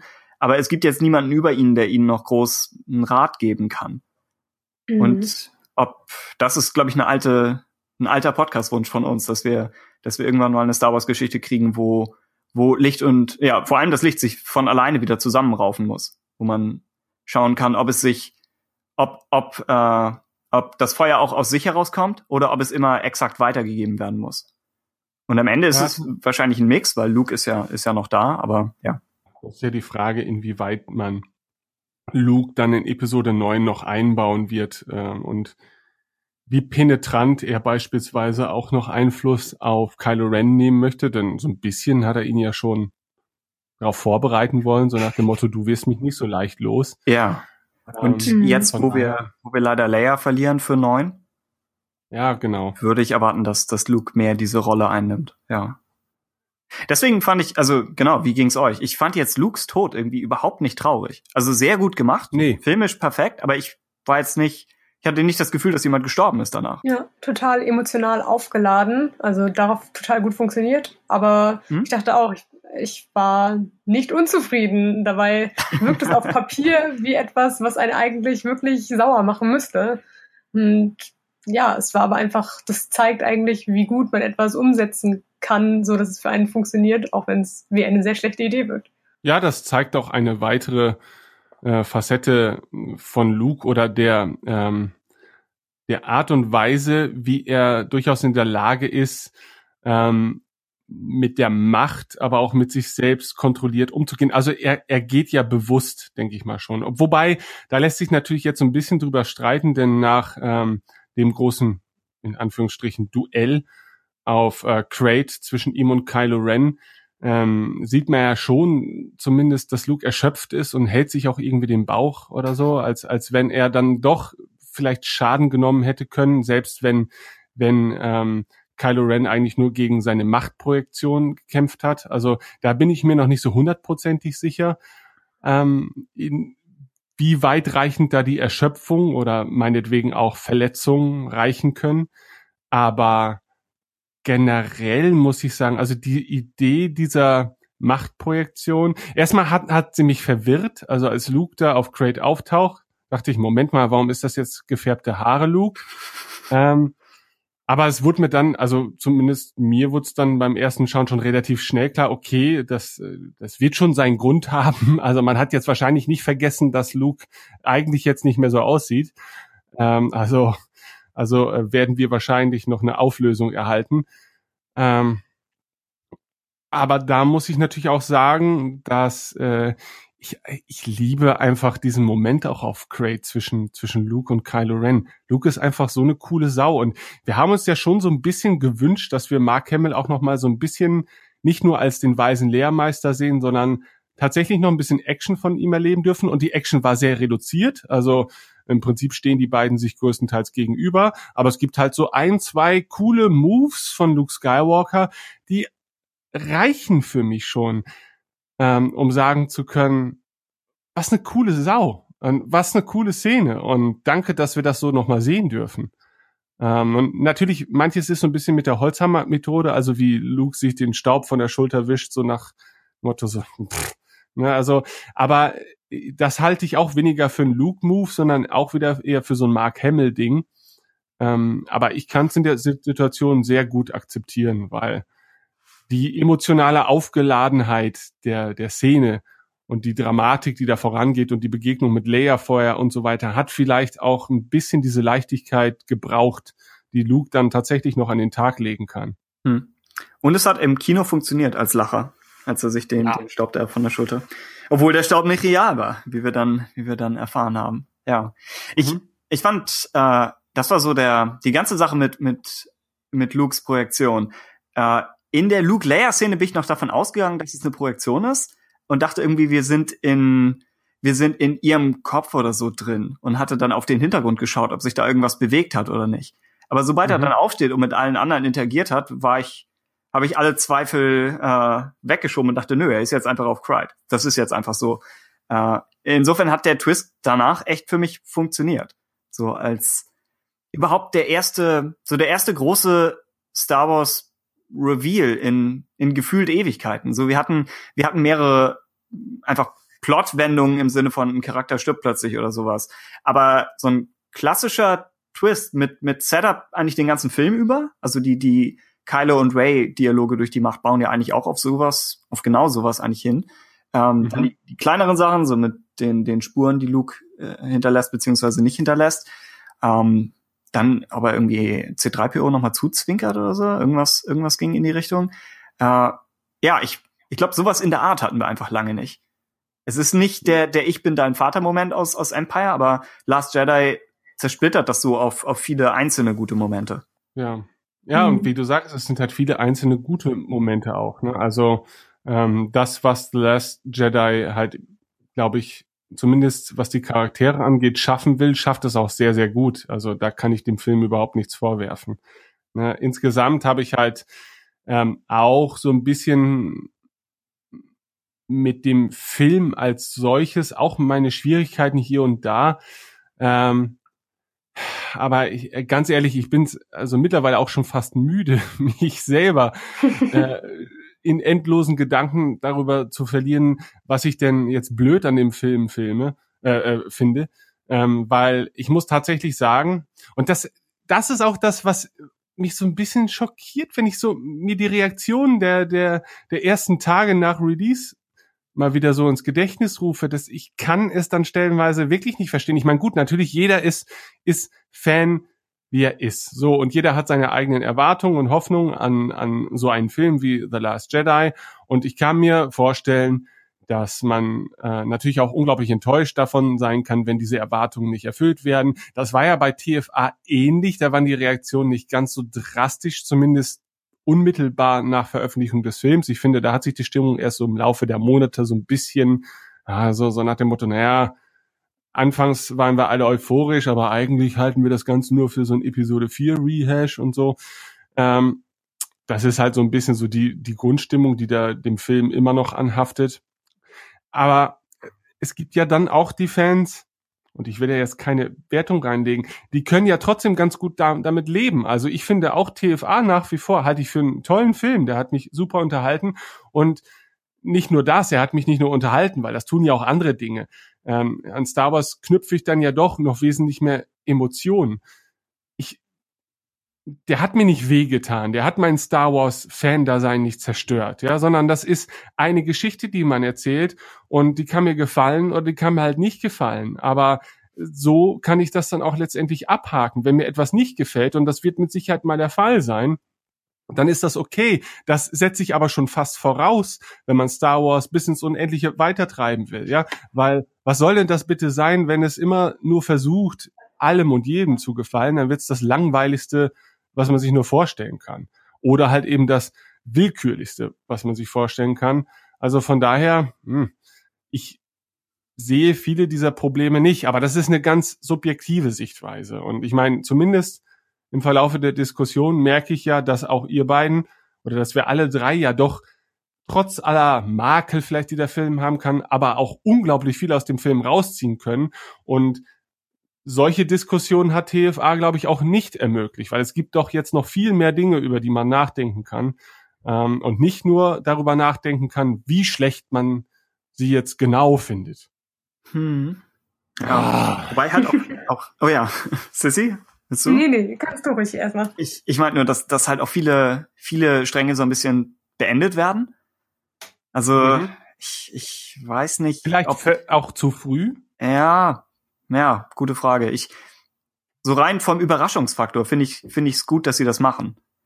Ähm, ich überlege, ob, ob einige der, ja, ob einige der Überraschungen, auf die sie zielen, die wird man ja letztlich nur haben das erste Mal, wenn man den Film sieht.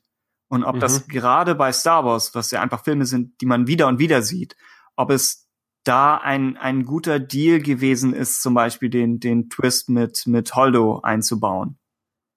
So diese Sache, wo man eigentlich eine Figur, allein die Idee, dass sie, dass sie ihm den Plan nicht klar kommuniziert und dass sie das auch während der Meuterei nicht sagt, so das kann man sich alles irgendwie intern rechtfertigen. Und als Twist beim ersten Mal schauen mag ich das. Aber jetzt jedes Mal, wenn man diesen Film sieht, ist man jetzt an dem Punkt, wo man überlegt, okay, aber macht das Ganze aus Holdos Perspektive wirklich Sinn?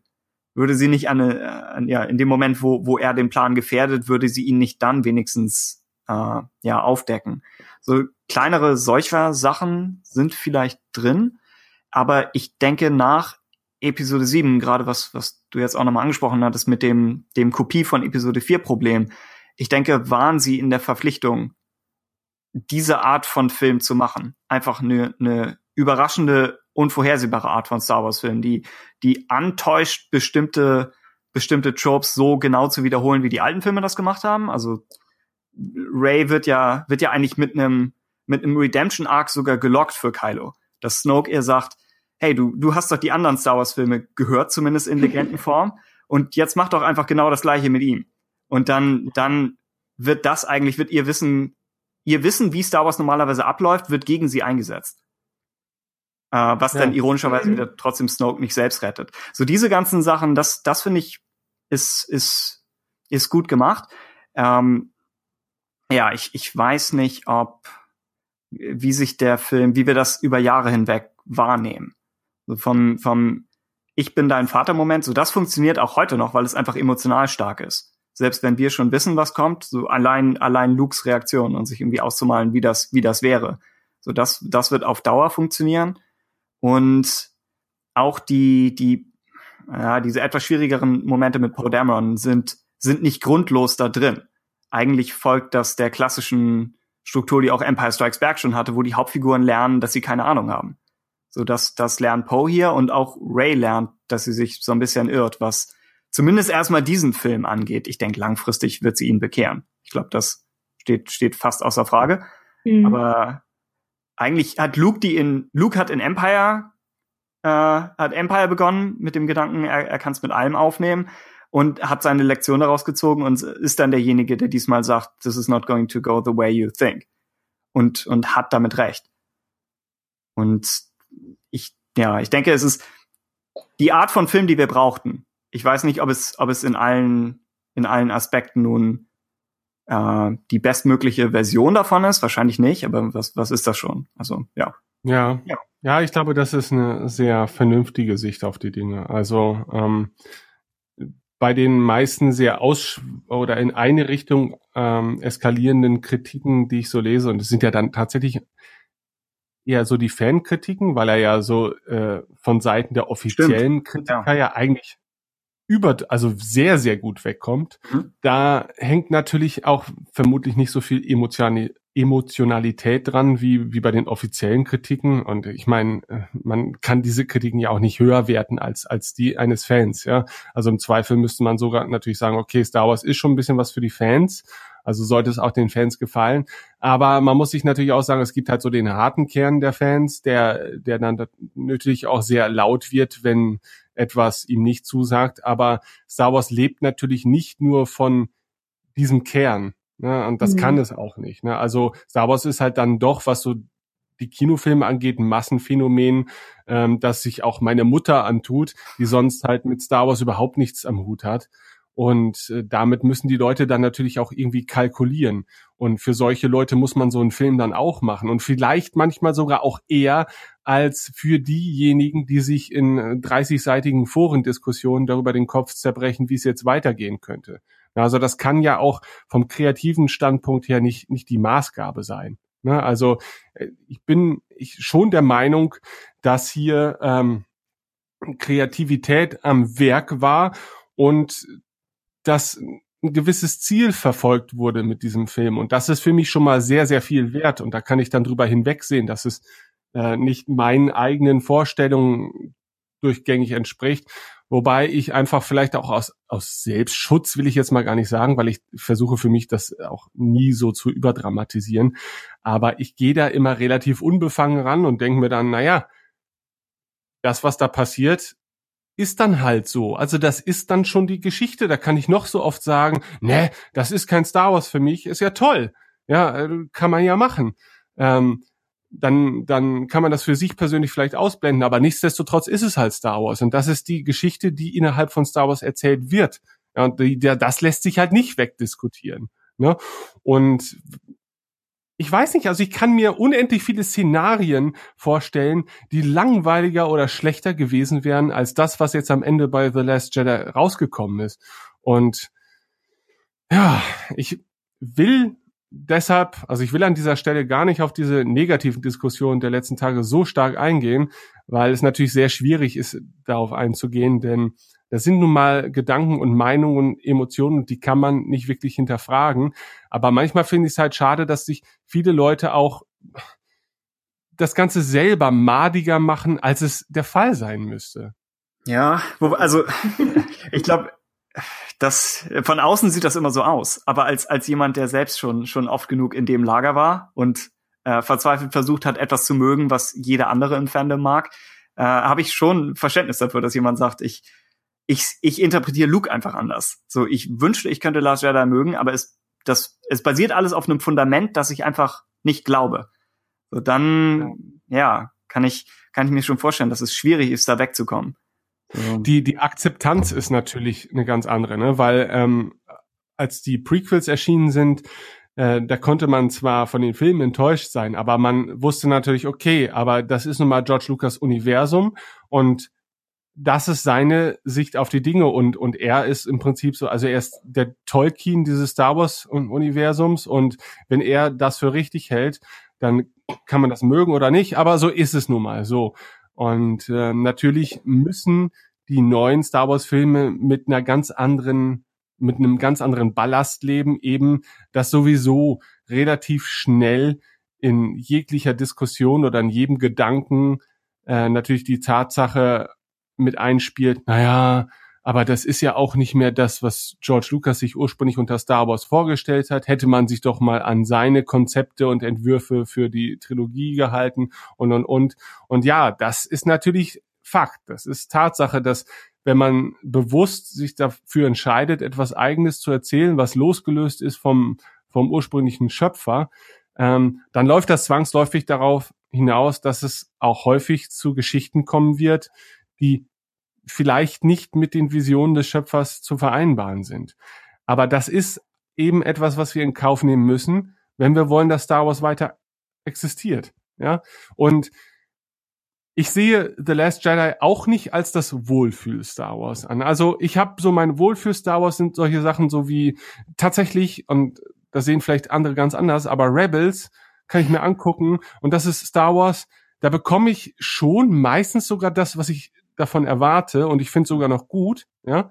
Ähm, und ich mag das total gerne. Also ich, ich finde zwar The Clone Wars, würde ich sagen, also wenn ich die beiden jetzt vergleichen müsste, würde ich sagen, The Clone Wars fand ich eigentlich besser als Rebels, aber Rebels ist für mich dann halt eben dahingehend noch mal so ein bisschen interessanter, zumindest derzeit, weil es halt ein bisschen eigenständiger ist noch als äh, The Clone Wars, weil es so eine eigene Geschichte erzählen will. Aber das mag ich. Und ich glaube, Dave Filoni hat auch ein sehr gutes Gespür dafür, was zum Beispiel George erzählen würde. Und ich glaube, dass die Schöpfer hinter den Filmen nicht besonders darauf zielen oder großartig versuchen, sich in, in einen George Lucas hineinzuversetzen und zu überlegen, was würde George jetzt wohl machen? Was würde er jetzt wohl erzählen? Hm, theoretisch könnten sie ihn ja auch anrufen, er lebt ja noch, ja. Mhm. Ähm, sondern dass man halt dann doch versucht, was Eigenständiges zu machen, weil natürlich auf lange Sicht gesehen sich man sich sowieso mit dieser Tatsache auseinandersetzen müsste, weil selbst hätte man alles auf Georges Ideen basieren lassen, dann wäre spätestens mit George, Georges Ableben wäre ja auch das Thema beendet. Ne? Also macht man es von vornherein so, wie man es selbst für richtig hält und versucht es äh, zu emanzipieren. Und ich, ja, ich bin sofort fertig. Hm? Nee, nee, ich, ich habe nichts Spezielles. ja. Es gibt nur so, so viele Anknüpfungspunkte, deswegen weiß ich nicht. Ich ja. will keinem sein, seine Meinung absprechen. Ähm, aber aufs große Gesamte gesehen bin ich jetzt, ich bin nicht Disney dankbar. Ich bin einfach den Leuten hinter den Filmen dankbar und all dem, was so in Sachen Star Wars in den letzten Jahren seit der Übernahme erschienen ist, dass sie überhaupt was gemacht haben und dass sie auch etwas mit Relevanz gemacht haben. Ähm, und ich bin hundertprozentig der Meinung, dass sowas auch sich ganz anders entwickeln hätte können. Also noch viel belangloser hätte sein können und immer wieder nur auf die Nostalgie-Schiene äh, einhauen können. Und von daher, naja, gut, also das kann man ja. ihnen zumindest jetzt nicht mehr so. Wobei es eine schwierige Verteidigung ist, wenn wir sagen müssen, es hätte auch so viel schlimmer sein können. ja, klar. Ja. Äh, ich, ich fand, also was, was mir echt durch Last Jedi geholfen hat, und geholfen klingt schon wieder schrecklich, aber was dafür gesorgt hat, dass gerade das erste Mal sehen echt durchweg unterhaltsam war, äh, war, wie sicher sich der Film angefühlt hat verglichen mit, mit äh, den beiden Vorgängern.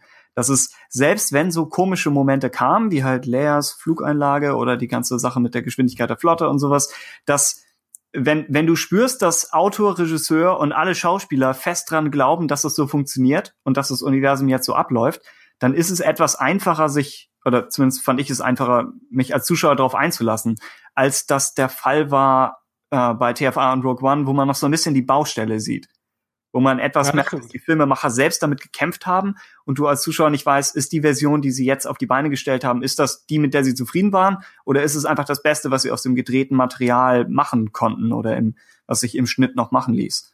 Also da denke ich, ist, ist Last Jedi ja sicherer gemacht und hält sein Tempo, finde ich, für, für die kompletten zweieinhalb Stunden. Also das ist finde ich eine ziemliche Leistung, einfach als, als längster Star Wars-Film trotzdem eine zugegeben etwas langsame Verfolgungsjagd von, von Anfang bis Ende durchzuziehen und nirgendwo, nirgendwo komplett irgendwo einzusacken. Selbst Kento Byte dauert am Ende nicht lange. Also nee, es ist mehr, mhm. man hätte es problemlos rauskürzen können, aber ich denke, der, der Film, ja, äh, wird da jetzt auch nicht zu langsam an der Stelle. Ja. Äh, eine Sache, Sissy hatte ganz am Anfang angesprochen, dass, dass du die Machart ein bisschen noch komisch fandest vom Film oder da nicht sofort überzeugt warst. Was mhm. So zu Ryan Johnson als, als Regisseur überhaupt? Oder? Äh, ja, ich glaube, am meisten ist mir aufgefallen am Anfang, zumindest beim ersten Mal, dass ich halt die Geschwindigkeit, die du eben halt auch gelobt hast, oh, äh, ja. echt enorm fand. Ja. Ähm, ging beim zweiten Mal sehr viel besser. Es war vielleicht auch einfach nur, dass es das erste Mal jetzt gerade wieder der erste Star Wars Film des Jahres war. Also, ähm, aber da muss ich sagen, waren so beim ersten Mal fand ich das Ganze, wie oft sehr schnell Szenen beendet wurden und hin und her geschnitten wurde, etwas anstrengend. Mhm.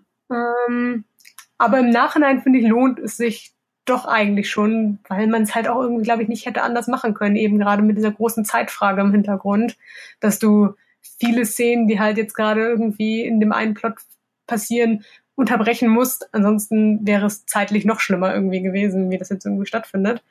Mm, ich fand Crate eigentlich ziemlich gut, so von der Idee mit dem roten Untergrund und dem, der Salzkruste. Aber ich, ich weiß nicht, ich, äh, während ich inhaltstechnisch den Luke und Kylo Kampf cool finde und auch ein bisschen in der Art, wie es stattfindet, diese sehr deutlichen Zitate, halt auch an Samurai-Filme da drin sehr zu schätzen weiß, hm. äh, finde ich, dass es ein bisschen optisch gefällt mir der Kampf, glaube ich, einfach nicht so gut.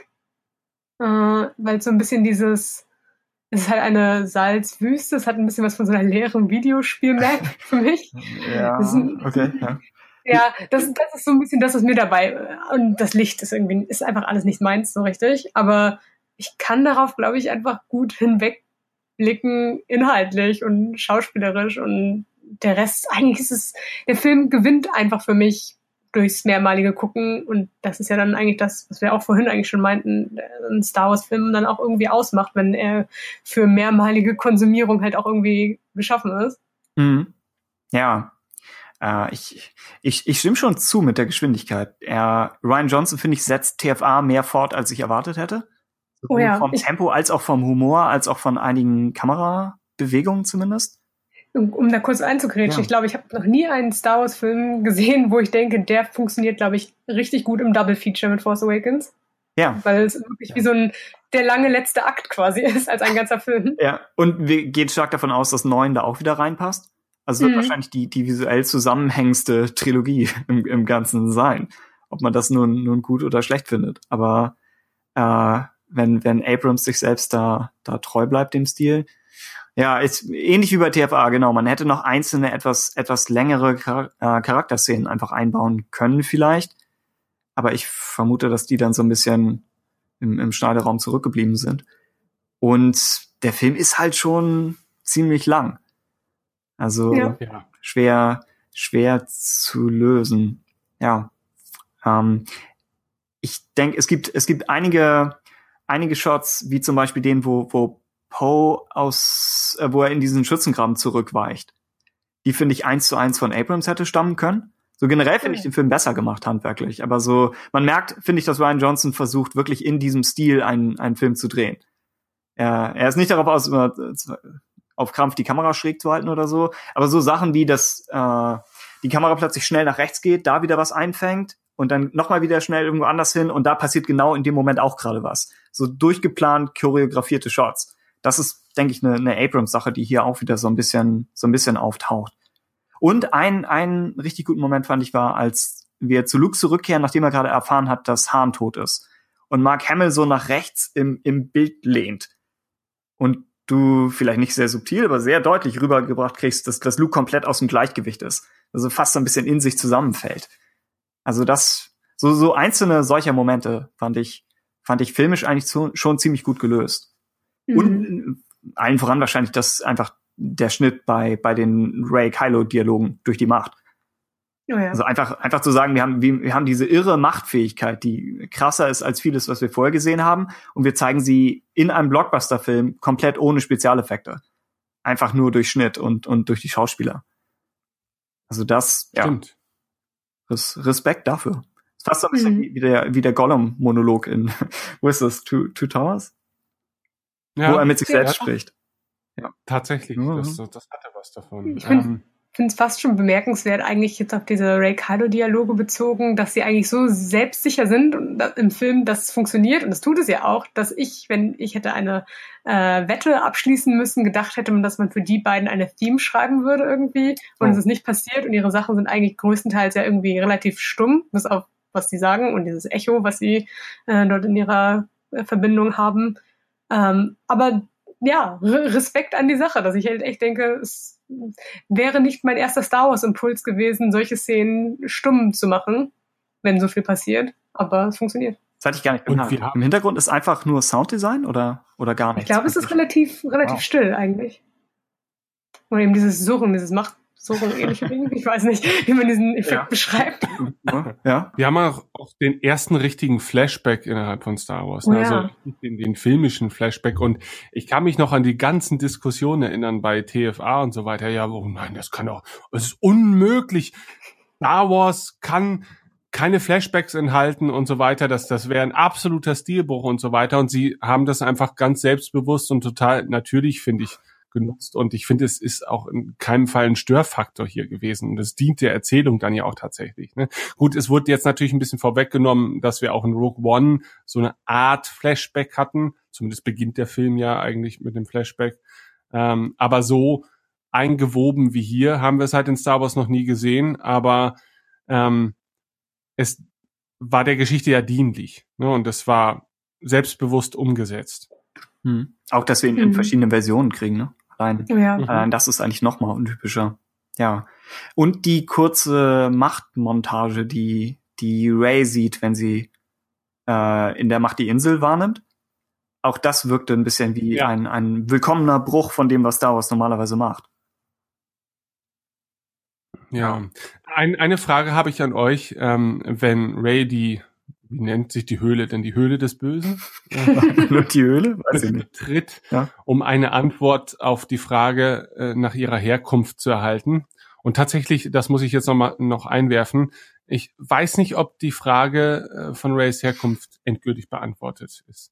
Also vielleicht ist sie das sogar er erzählerisch zu diesem Zeitpunkt, aber äh, erstens habe ich das Gefühl, okay, äh, da könnte man aber vielleicht in Episode 9 wieder von abrücken und ihr tatsächlich noch eine Vergangenheit geben, was nicht sein muss, finde ich. Also mhm. ich finde es auch interessanter, wenn man es einfach dabei belässt, wie es jetzt ist.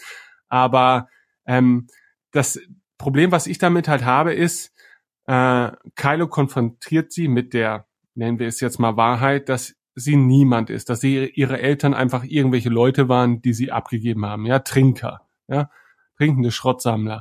Ähm, so, wenn sie sich selbst das nur nicht eingestehen will, es aber eigentlich weiß, warum klettert sie in diese Höhle, um ihre Herkunft zu ergründen?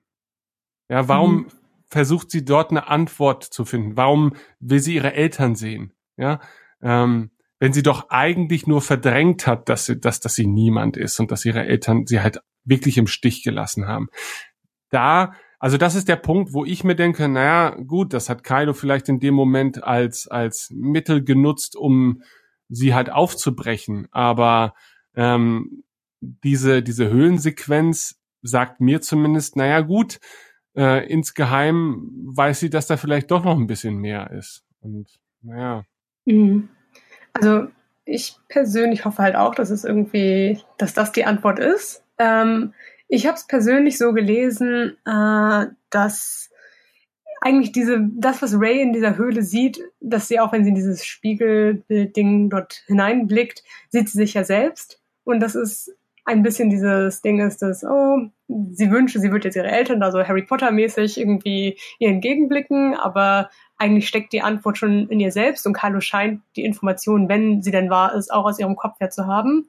Und ich glaube, ich mag es tatsächlich sogar im Hinblick auf Force Awakens und alles, was der Film über Ray erzählt, sogar erzählerisch sehr gerne, dass wenn Ray und Kylo solche Parallelen voneinander sind und irgendwie diese Art von ähm, ja, nicht Ablehnung durch die Eltern, aber man in einer gewissen Art und Weise verlassen wurde von ihnen, ist auch so einen guten Kontrast zwischen den beiden herstellt, dass Carlos Perspektive auf zu wenig Zuwendung seiner Eltern unglaublich negativ sich natürlich ihm äußert und er darüber nicht hinwegkommt und dass Ray im Grunde so hoffnungsvoll auch auf diese eigentlich grauenhafte Tat ihrer Eltern blickt, dass sie sich selbst diesen Schutzmechanismus erbaut hat, wo sie denkt, okay, ich rede es mir weiter ein und hoffe einfach darauf. Und ich finde, es funktioniert einfach so als Parallele sehr gut. Und deswegen, ich hoffe, hoffe, hoffe, hoffe, dass das nicht nochmal umgekehrt wird. Weil ich es einfach als irgendwie eine schöne Message für so die Protagonistin empfinde und ihre Hoffnung zu untermalen. Aber ja, ich habe auch ein bisschen Angst, dass wenn was Ryan Johnson macht, nicht mit J.J. Abrams übereinstimmt, dass das dieses Hintertürchen sein könnte, durch das er dann seine Perspektive, wenn er eine andere bei Force Awakens hatte, nochmal hineinzwingen könnte. Aber mhm. mh, ich finde einfach, die Sequel-Trilogie hat bislang ein gutes Bild davon gemalt, was eben äh, kinderlose Eltern oder irgendwie Kinder, die nach einem Platz in dieser Galaxis suchen, nach so einem Bürgerkrieg quasi zeichnet. Und das haben wir auch in Finn irgendwie drin. Wir haben sogar irgendwie in Figuren wie Hux irgendwie drin. Hm. Und ja Mm, ja, es wäre einfach sehr gut für das Gesamtmotiv. Deswegen, ah, hoffentlich wird es nicht verbessert. Und der Junge am Ende und diverse oh, Kinder ja, in der Aftermath eigentlich? Ja, es genau. ist ein Thema. Ja. Und Kylo Ren sagt zu Ray, sie soll die Vergangenheit loslassen, aber ironischerweise hält er eigentlich dran fest. Also oh, er ja, versucht genau. seine Vergangenheit zu töten, aber er versucht sie nicht, nicht loszulassen. Ja. Und er hasst Han Solo nicht. Und ähm, er gibt keine Antwort auf die Frage, warum er ihn getötet hat. Und das, das wirft wieder weitere Fragen auf und besteht oder gibt natürlich Gerüchten Feuer, die besagen, dass ähm, Ben, also Kylo, Han Solo gar nicht getötet hat, sondern dass Han Solo selbst die Klinge äh, gezündet hat. das ist aus Erklärung seit zwei Jahren. Nee, nee, nee. Ja, weiß nicht, aber, aber das Ding ist halt, ich finde es ja schon mal gut. Also ähm, ich empfinde durchaus auch Sympathien für Kylo Ren und ich finde es halt, ich finde, sie haben es halt hervorragend geschafft, äh, darzustellen, dass beide im Prinzip sich in einer sehr ähnlichen Situation befinden und sie sind vor allen Dingen beide allein. Äh, und Kylo strebt halt sehr danach, nicht allein zu sein und versucht natürlich dadurch, dass er Ray offenbart oder, oder vermitteln möchte, dass, dass ihr Leben eigentlich auch schlecht ist und dass sie sich eigentlich jetzt schlecht fühlen müsste, ähm, dass er das eigentlich nur macht, ähm, um sie auf ihre Seite zu ziehen. Und aber das Ding ist halt, Kylo strebt natürlich schon nach Macht, aber ich glaube nicht, dass er nach Ray wegen der Macht strebt, sondern einfach, weil er alleine ist ja, und weil er in Ray jemanden sieht, mit dem er gemeinsam existieren kann. Also dass jemand, der ihm das, das Gefühl gibt, er ist eben mit seinem Schicksal erstens nicht allein. Es, da ist jemand, der eigentlich versteht, was auch in ihm vorgeht und ähm, diese Sehnsucht danach irgendwie stillen möchte. Und das finde ich ist ein Motiv, das wir auch so in Star Wars noch nie hatten. Ja, mhm. ich meine, wir haben allerlei emotionale Facetten gesehen und äh, ich habe das schon in zahlreichen Diskussionen mit den anderen in den letzten Tagen mich immer wieder selber zitiert auch, aber äh, es ist halt so, Star Wars ist komplexe Charakterzeichnung ja eigentlich vor diesen Filmen auch nicht gewohnt gewesen. Auch wenn und das lese ich auch in vielen Dis Diskussionen, ja, eigentlich schon früher in der Originaltrilogie, ja, guckt euch das mal an, diese Charaktere und wie toll und so weiter. Aber die die Originaltrilogie ist für mich noch viel mehr als alle anderen Star Wars Filme ein klassisches Märchen oder ein Mythos, ja. Die Figuren sind relativ zweidimensional, weil sie aber das in diesem Umfeld auch sein sollen. Es gibt halt den Helden, es gibt die Bösen und so weiter und das funktioniert alles hervorragend. Ich finde, die Figuren werden da aber nicht sehr vielschichtig er erzählt. Müssen sie auch gar nicht, sollen sie gar nicht, alles gut. Das hat man dann bei den Prequels versucht, ja, um zum Beispiel Anakin mehr Tiefe zu verleihen aber dort fehlte es, glaube ich, einfach auch ein Gespür dafür, wie man sowas erzählen kann. Ne? Und ähm, dahingehend, ich meine, das haben wir jetzt ja auch schon ein paar, ein paar Mal erwähnt, bin ich einfach so froh darüber, ähm, dass natürlich ein bisschen so von der Mythik genommen wird, indem wir die Figur noch etwas intimer wahrnehmen dürfen. Aber ich glaube, das darf man mittlerweile auch von Star Wars erwarten, denn wir brauchen nicht den dritten mythischen Epos, sondern äh, mittlerweile wollen wir auch die Figuren ein bisschen greifbarer haben. Und sie machen ja auch alte mythische Figuren wie Luke einfach wesentlich greifbarer in diesem Film, weil sie halt eben, ich finde, für mich persönlich ihn nicht entmystifizieren. Er ist für mich immer noch der große Luke Skywalker. Ähm, aber sie geben ihm tatsächlich, also tatsächlich Tiefe, die man vielleicht auch einfach, zumindest in dem Kontext dieser Filme auch braucht. Weil wenn man Kylo und Ray darstellt, wie sie halt sind und wie sie nun mal dargestellt werden und dann Luke als alte mythische Superheldenfigur da einbaut, ohne ihr weitere Tiefe zu verleihen, das funktioniert auch nicht so gut. Also da, da muss man wahrscheinlich noch ein bisschen mehr, ähm, ja, ein bisschen mehr erzählerisches Handwerk anlegen. Und sie, sie schlagen ja schon den Spagat, dass sie die Trainingssequenzen auch halb aus Lukes Perspektive zeigen. Was nicht ja. das ist, was, was mit Luke und Yoda auf Dagobah passiert, wo wir es wirklich rein aus, aus Sicht des Schülers sehen. Und mhm. hier ist es nochmal etwas komplexer, weil wir, weil wir verstehen, warum der Lehrer vielleicht Angst hätte, überhaupt wieder jemanden zu unterrichten, was, was auf Dagobah mehr die Prequels erst ergänzen. Ähm, ja, bezogen auf das, was du anfangs meintest, ähm, dass, dass Kylo Ren der Einzige ist. Äh, gerade verglichen mit dem, mit dem EU, hätten ihm vielleicht Geschwister geholfen? So einfach zu wissen, dass man nicht als einziger die, die Solo-Skywalker-Linie fortführen muss. Mhm. Das, mhm. und ja, genau, vielleicht versucht er das jetzt so ein bisschen mit, mit Ray zurückzuholen. Und ich finde auch, ja, ich würde mich euch anschließen, dass, dass einfach seine, seine Bekehrungsversuche, denke ich, sind effektiver als die von Vader. Weil er, weil er weiß, woran er bei ihr appellieren muss. So Vader sagt zu Luke, du kannst dir Macht holen, aber äh, Kylo versteht Ray als jemanden, der allein ist und sagt, hier ist hier ist äh, ein Weg, nicht mehr allein zu sein. oder irgendwie den, den Schmerz der Vergangenheit zu überwinden oder, oder sowas in der Richtung. So, das finde ich einmal, einmal inhaltlich gut und dann funktioniert es auch äh, von der Form her, denke ich, etwas besser noch, weil Luke und Vader in, in Empire und Jedi eigentlich kaum Szenen zusammen haben. Das heißt, Lukes ganze Überzeugung, und wir hatten es, glaube ich, in den, in den entsprechenden Filmdiskussionen, aber seine ganze Überzeugung, äh, dass etwas Gutes in Vader steckt, kommt mehr aus Lukes Weltverständnis generell. Es kommt nicht so sehr aus den Dingen, die er über Vader weiß, denn das sind meistens schlechte Sachen. Äh, und bei, bei Kylo Ren und Ray dagegen haben sie den ganzen Film über, durch, durch diese Force Bond Methode, haben sie den ganzen Film über Szenen zusammen und hatten ja auch in TFA schon, schon mehrere Momente.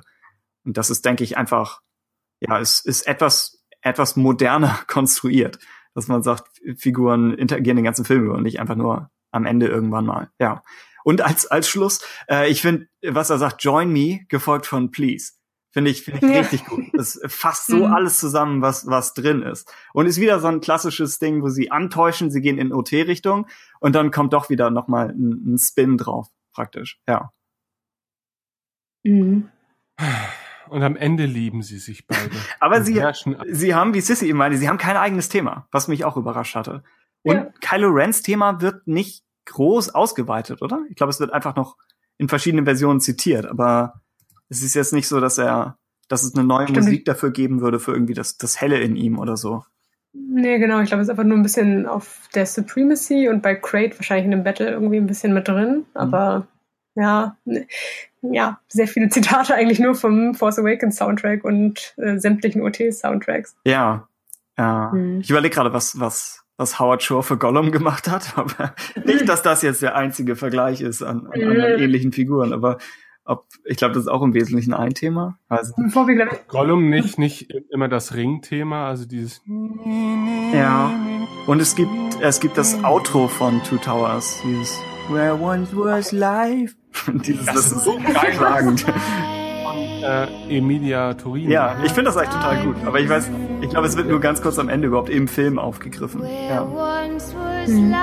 Ich glaube, ja. bevor wir kurz einmal komplett von Ray und Kylo wegspringen, oh ja. wollte ich noch äh, eine Sache anmerken, nämlich nochmal ein Appell daran, wie toll ich diesen Kampf gegen die Praetorian Guards finde. Mhm, weil ja. gerade gerade als jemand, der ja diese Prequel-Lichtschwertkämpfe, auch gerade wenn mehr als ein Lichtschwertnutzer im Kampf involviert sind, finde ich, ist das nochmal echt ein neues Level auf einer Ebene, wo ich finde, man merkt, dass man sich Gedanken darüber gemacht hat, wie man zwei Leute, die äh, Lichtschwerter jeweils separat haben, zusammen aneinander bindet, so dass es eine komplette Kampfchoreografie ist. Und es zeigt irgendwie, ich weiß nicht, ich finde irgendwie, es total ähm, ja, ein, ein, einnehmend, wie die beiden miteinander interagieren. Es gibt einen tollen Shot irgendwie, wo sie so halb auf seinen Rücken sich rauflehnt, um dabei diese Praetorian Guard wegzukicken. Mhm. Und ja, sehr toller auch so Symbolismus im Vergleich, wie sie in Force Awakens gegeneinander so sehr gegen, äh, gegeneinander treibend gekämpft haben. Sie stehen auch auf dem Poster Rücken an Rücken. Was ich vor oh, dem ja, Film nicht so gelesen hatte, aber eigentlich wird es, wird es direkt vorbereitet, ja.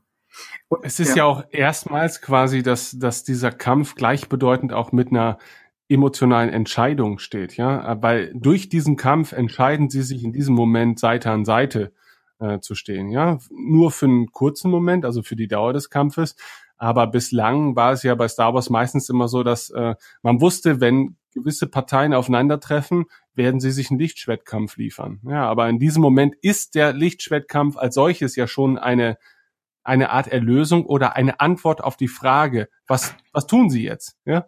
Was machen diese beiden ungleichen oder doch sehr gleichen Figuren jetzt? Und ich finde, dadurch äh, äh, gewinnt er dann nochmal zusätzlich an Bedeutung. Also ich finde ihn auch klasse. Also mhm. Und es, es passt gut, dass, dass äh, die Kampfmethoden leicht unkonventionell sind. Dass man sagt, gerade wenn, wenn Ray äh, eher so eine Überlebenskünstlerin ist und einfach äh, nicht, nicht viel, äh, nicht viel theoretischen, ja, nicht viel theoretischen Umgang mit der Macht hatte. Also nicht, nicht irgendwie wirklich ausgebildet wurde von klein an, sondern einfach tut, was, was gerade sinnvoll erscheint. Dann machen viele der Manöver auch noch mal viel mehr Sinn, wenn, wenn sie da einfach mit dem Lichtschwert, äh, ja, praktisch wie sie mit Kylo zusammenarbeitet, dass, dass er das Lichtschwert einfach irgendwo in den Kopf so reinsappt. So dieses, dieses ja. ganze, wir tun einfach was, was zum Überleben jetzt gerade mal notwendig ist. So da, da unterscheidet sich die ganze Kampfchoreografie einfach. Sie hat so den Maßstab der Prequel-Kämpfe, aber sie ist, sie ist ein bisschen, ja, nochmal vielleicht einfallsreicher auf eine andere Art.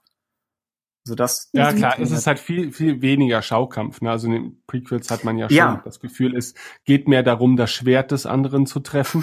ja, ja, und das auf möglichst spektakuläre Art und Weise. Und hier merkt man halt eben schon, nee, es geht nicht darum, äh, an, andere Schwerter zu treffen oder andere Waffen zu treffen, sondern es geht wirklich darum zu überleben und möglichst effizient äh, feindliches Leben dort auszulöschen. und, und, ja, ja, ja, kein Schaukampf ist, ist genau das Richtige, stimmt, ja. Äh, mhm. Und ich glaube, wir hatten damals im, im alten SWU-Forum vor irgendwie zehn, zehn Jahren hatten wir eine, eine Diskussion darüber, warum man Lichtschwerter überhaupt dauerhaft eingeschaltet lässt. Wäre es nicht einfacher, so auf den Gegner zu zeigen, dann einfach nur im richtigen Moment den, den Zünder zu drücken? Und Jetzt haben wir die Antwort. ja, genau. Aber es ist ähnlich wie, wie das mit dem Hyperraum.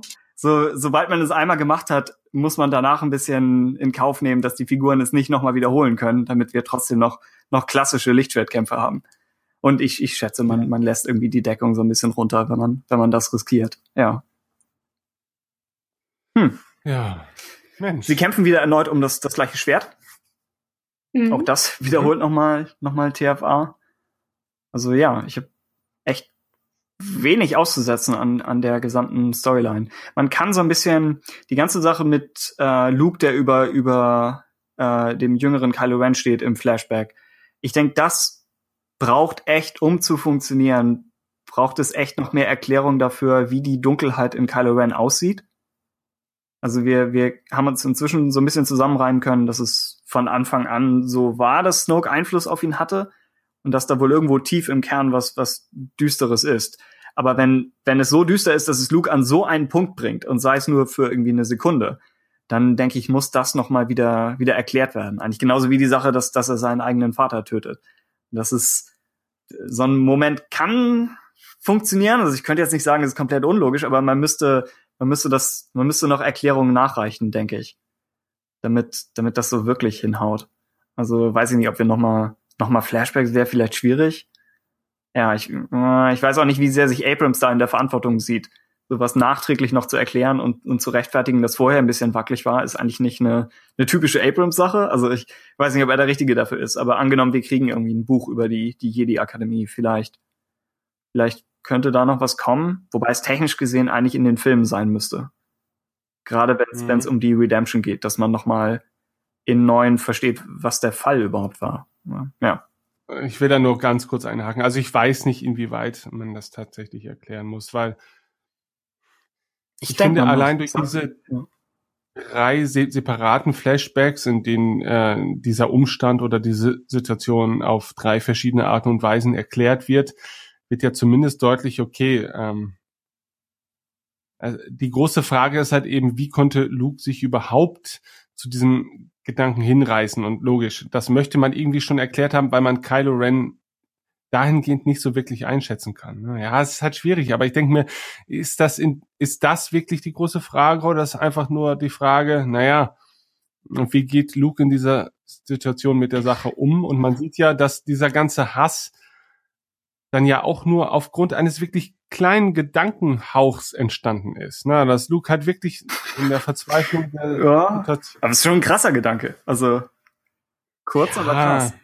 Ja, ja mhm. aber, aber das ist dieses so, weißt du, fährst du Auto, Tim? Nee. Ja, siehst du? Gut so. ähm, Folge zu Ende.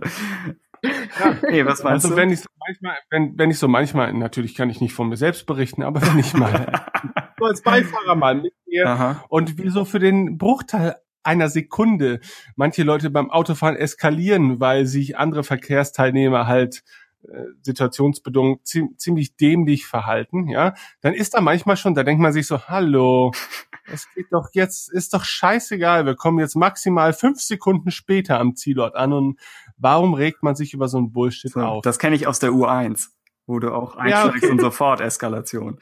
Genau. Aber das, das kennt jeder Mensch aus seinem Alltag. Ja, er geht einkaufen an einem Samstag oder so, das ganze Kaufhaus ist voll und Leute entscheiden sich auf einmal auf ihrem Weg mitten im Gang stehen zu bleiben. Aber du würdest jetzt nicht beim Einkaufen ein Kind umbringen, um schneller zum Wurstregal zu kommen. Das ist schon nochmal ein anderes. Ja, du kennst weder unsere Wurstregale hier noch unsere Kinder. Also. Biowurst. Ähm. Ja. ja, weiß ich nicht. Also, aber gut, das sind ja, das sind andere Verhältnisse, aber das Verhalten an sich verschiebt sich halt nur auf eine andere Ebene. Weißt du, man hat als Mensch, als, als Mensch, als Mensch hm. halt nun mal emotionale Momente, die man nicht immer kontrollieren kann, die auftauchen und genauso schnell wieder weg sind. Ja, so. Und die große Stärke liegt doch darin dann auch eben, und die hat Luke ja durchaus äh, gezeigt, diesen Gedanken vorbeiziehen zu lassen, ohne ihn vielleicht unmittelbar umsetzen zu müssen. Ja. Äh, auf der anderen Seite natürlich hätte, das muss man ja so sehen, hätte er den Gedanken umgesetzt, gäbe es viele Probleme im Universum vielleicht derzeit auch nicht. Also daher es vielleicht, ja. Es wäre Kylo nicht gerecht geworden, aber ähm, er wäre dann halt auch nicht mehr da. Und Snoke hätte sich vielleicht irgendwen anders suchen müssen, aber naja. Ähm, also das hat immer ein Für und Wider, ja. Und, und das, das ändert natürlich nichts daran, dass ähm, die Tat als solches vielleicht falsch gewesen wäre oder zumindest moralisch fragwürdig. Ja, schon ähm, falsch. Er hat ja noch nichts gemacht. Das ist ja so dieses Minority Report Dilemma eigentlich. Es gibt ja, okay. im, im ersten der Kotor Comics gibt es einen äh, Spoiler für irgendwie diese ersten sechs Hefte von vor zehn Jahren, aber wo es gibt eine Storyline, wo äh, ein ganzer, eine ganze Gruppe von Jedi-Meistern herausfindet, dass einer ihrer Padawane die Galaxis sprengt oder sonst was. Und sie sagen, um sicher zu gehen, äh, töten wir alle. Und das ist ziemlich heftig. Ich mochte es damals als, als originelle Idee einfach, aber ich glaube, es hängt schon von Comic-Logik ab. Ich glaube, in, in dem, äh, in der psychologisch etwas echteren Sequel-Trilogie müsste man mit mehr kommen. Ich kann auch absolut akzeptieren, dass Luke in dem Kind dann irgendwas so Unheimliches sieht, dass er einfach diese instinktive Wut- oder Panikreaktion hast, die du ansprichst. So das würde ich auch, auch so sehen. Äh, ich denke nur, dann muss auch etwas ausreichend Großes und Dunkles da sein, damit er so reagiert. Und ja. da kann ich mir noch nicht konkret vorstellen, was das ist. Das war früher war immer immer ähm, Jörg meinte das immer das und ich stimme zu, dass äh, damit man akzeptiert, dass Kylo Ren gefallen ist und seinen eigenen Vater tötet und sonst was, müsste man akzeptieren oder davon ausgehen, dass Snoke extrem gefährlich und manipulativ mächtig ist.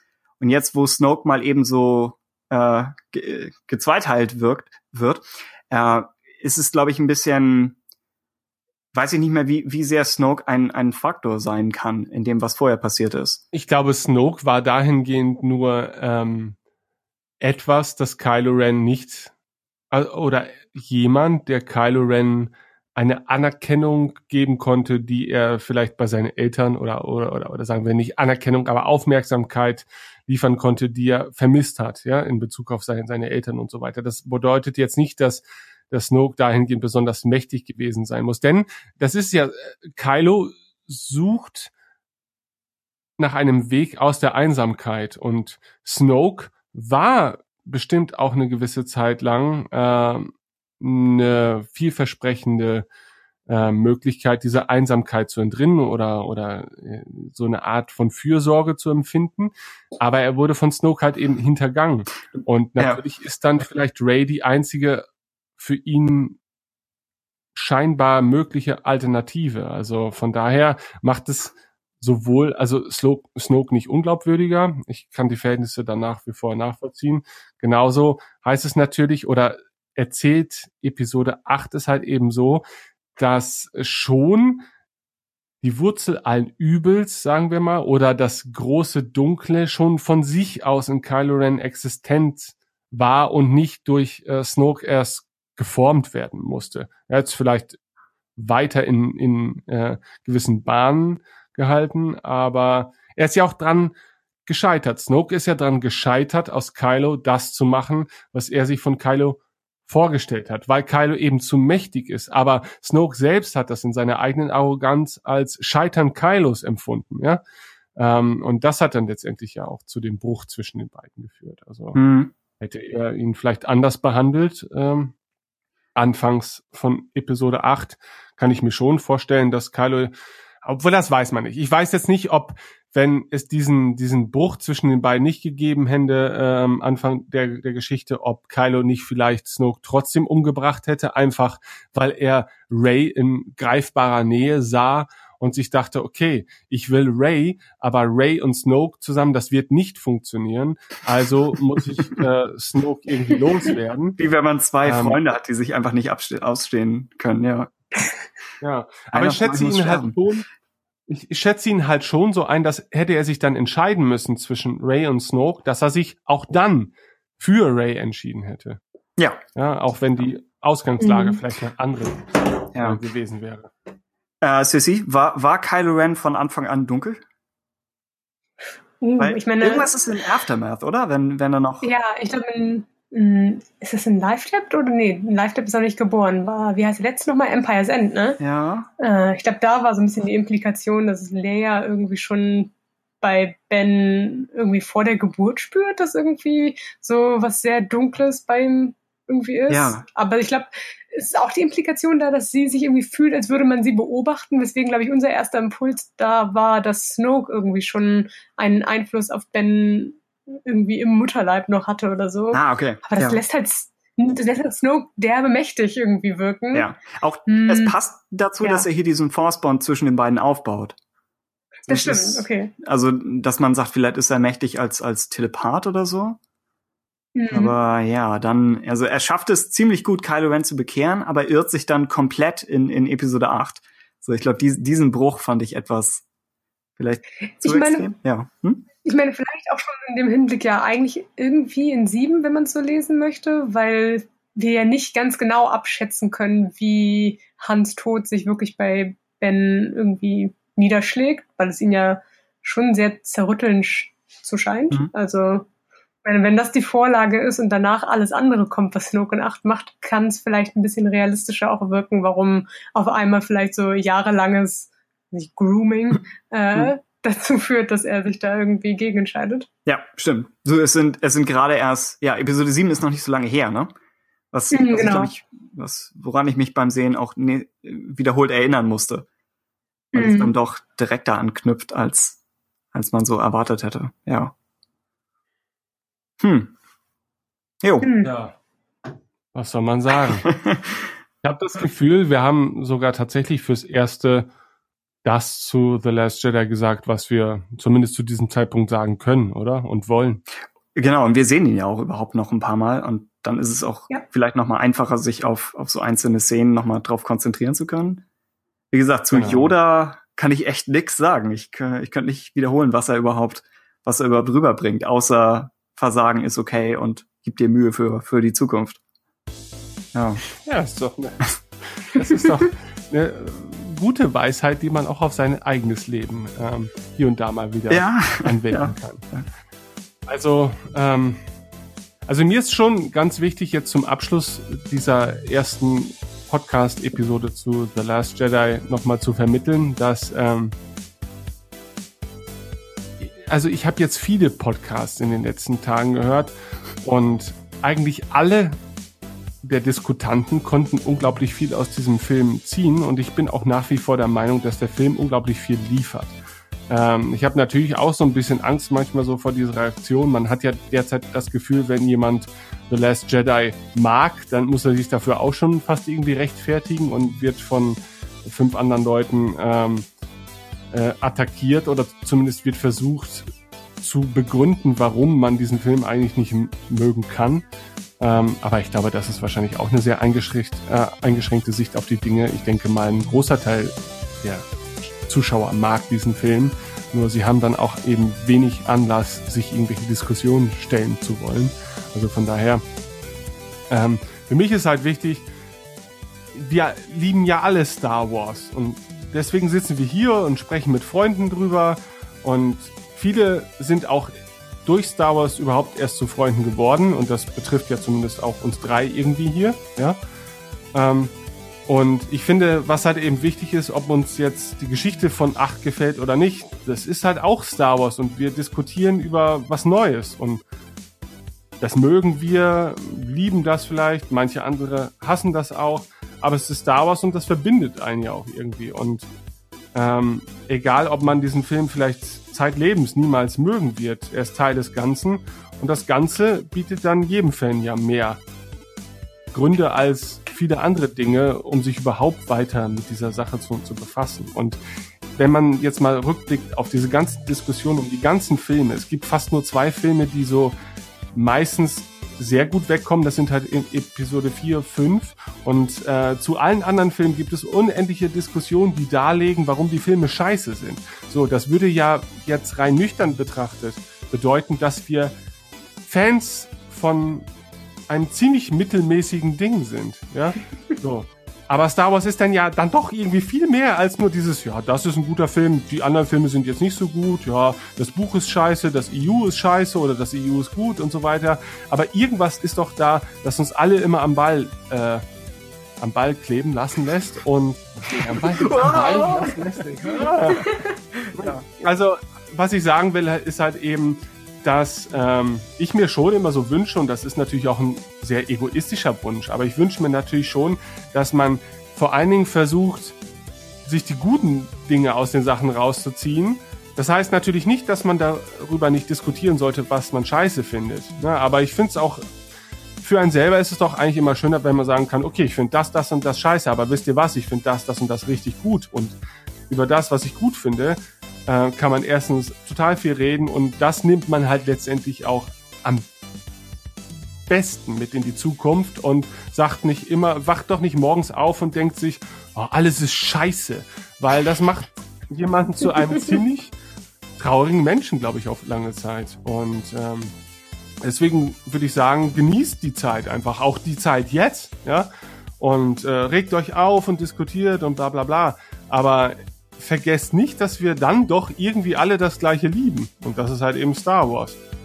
Und äh, dann möchte ich den Moment nochmal nutzen. Und ich meine, das dürfte eine der letzten Episoden dieses Jahres sein, aber ich kann an dieser Stelle, und ich glaube, Tim, du kannst es auch noch nicht, wir können doch nicht genau abschätzen, wie viele Folgen jetzt noch kommen dieses Jahr. Also eine wird es ja wahrscheinlich noch sein, mindestens.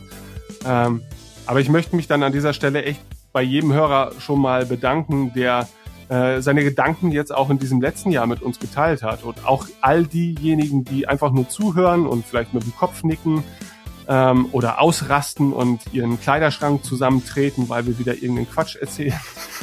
ähm, ich meine, auch heute hat man wahrscheinlich wieder gemerkt, okay, wir sind manchmal dann oder wir schiffen immer an so wirklich boshaften Diskussionen dran vorbei, weil ich habe auch manchmal das, das Gefühl, wenn man uns anhört, dann denkt man so, oh Gott, sag mal, was rauchen die eigentlich morgens, dass die immer so tiefenentspannt an alles rangehen?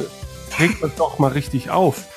Ähm, aber ich glaube, ich wäre nicht mehr Star Wars-Fan, wenn ich das Gefühl hätte, ich müsste mich auch ständig über alles aufregen, was mir nicht gefällt. Weil Star Wars ist für mich dann ja auch so ein bisschen Weltenflucht und Entspannung. Ja? Wenn das für mich anstrengend wird, dann mache ich was anderes. Ja, und ähm, Star Wars ist für mich halt eben eine Alternative zu dem Alltag, also zu den Ängsten und Freuden und anderen Dingen, die aber ganz real sind. Und äh, Star Wars ist etwas, das kann zu dem werden, was ich mir selbst auch ein bisschen draus mache. Und wenn was Neues erzählt wird, dann kann ich da auch wieder was Neues draus machen. Ähm, und dann bin ich tatsächlich so ein bisschen, hm, ja, komisch vielleicht für den einen oder anderen, dass ich mir sage, okay, ich für mich nehme mir schon halt eben nur das aus Star Wars raus, was ich auch gut finde, weil äh, ich muss mich ja vor keinem dafür rechtfertigen und ich will einfach, dass es mein Leben bereichert. So. Don't, don't also. kill what you hate, save what you love. Oh. Genau. Oh, oh. Ja, Tim hat all das, was ich jetzt in 10 Minuten versucht habe, auf den Punkt zu bringen, äh, in einem Satz. Schon sehr gut ähm, vermittelt. Ja, das ist genau das, was, was ich meine. Und das war ein Zitat von Rose, nicht wahr? Ich hoffe, ja. Mhm. Ah, das ist ja gut. Das ist ja, siehst du, dieser Film liefert euch Antworten auf all die schwierigen Fragen, äh, denen ihr euch in den letzten Tagen unterwerft. Und ähm, dann an dieser Stelle auch nochmal Danke an euch beiden. Ähm, ich komme ja selten dazu, aber ihr macht mit dem Buchclub was so Geiles. Ähm, und etwas, ja, das ist so, zu dem ich selbst niemals im, imstande wäre. Und, und äh, ich meine, ich äußere mich halt viel zu selten dazu. Und ihr kriegt bestimmt, also ihr kriegt ja unendlich viel Feedback auch von Hörern und so weiter. Aber ich finde das einfach so gut.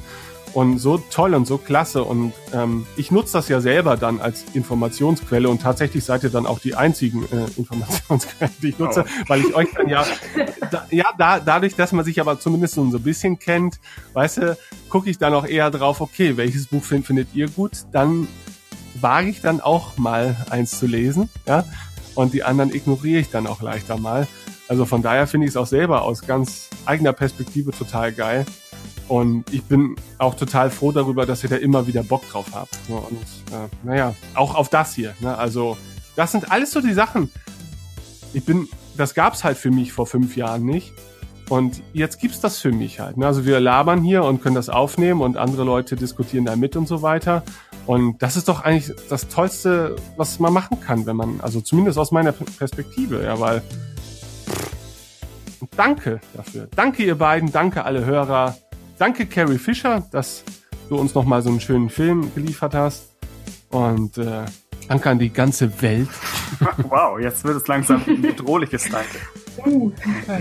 Äh, Aber jetzt ist auch gut. Okay. Ja. Nächste, nächste wie dem auch so. Nächste Buchclub-Folge. Äh, Artbook Visual Guide Cross Sections zu, zu Episode 8. Also wenn ihr Meinung und Gedanken habt, dann schreibt uns das gerne. Und halt einfach alles, was, was ihr so über die Bücher rund um Episode 8 denkt. Äh, wir wissen noch nicht, ob wir selbst nun alles dazu lesen. Äh, wir schauen mal. Aber wir sind, wir sind gewillt, alles dazu vorzulesen. Genau, zumindest, zumindest das. Dann würde ich mal sagen, das war's fürs Erste. Äh, das war unser erster Podcast zu The Last Jedi. Geplant haben wir, das dürfen wir, glaube ich, schon so sagen. Zwischen den Feiertagen gibt's auf jeden Fall noch eine Episode in anderer Zusammensetzung. Ähm, glaube, Jörg möchte gerne dabei sein.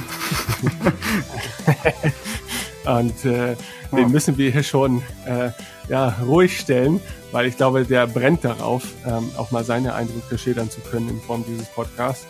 Und natürlich kommen wir auch nicht drum herum, einen Cantina-Talk zu The Last Jedi zu machen, vor dem ich mich noch so ein bisschen fürchte, obwohl ich muss sagen, auf Discord gab es jetzt in den letzten Tagen schon echt sehr erträgliche äh, Chats.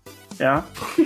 Nee, er, ertragreiche, so, okay. nicht erträgliche. ich dachte, wow, du, du heizt die Cantina-Menge noch etwas an, bevor du dich ihnen stellst. Nein, nein, nein. Also ähm, ich hatte, also ich habe das Gefühl, hätte ich einen Cantina-Talk an Tag 1 nach Release gemacht, ai, ai, ai.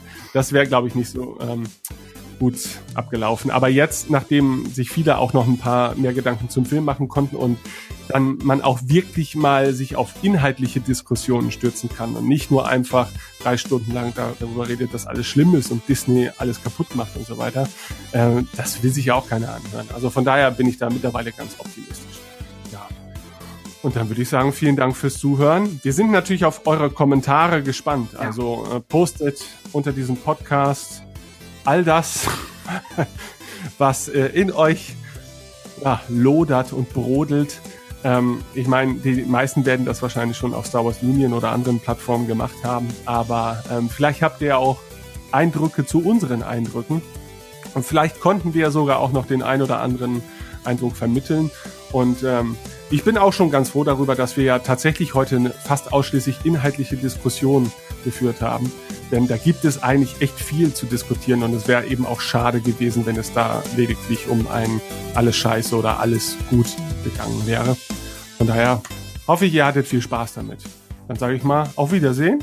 Ja, auch von mir vielen ja. Dank. Macht's, macht's gut. Ja, auch von mir. Tschüss.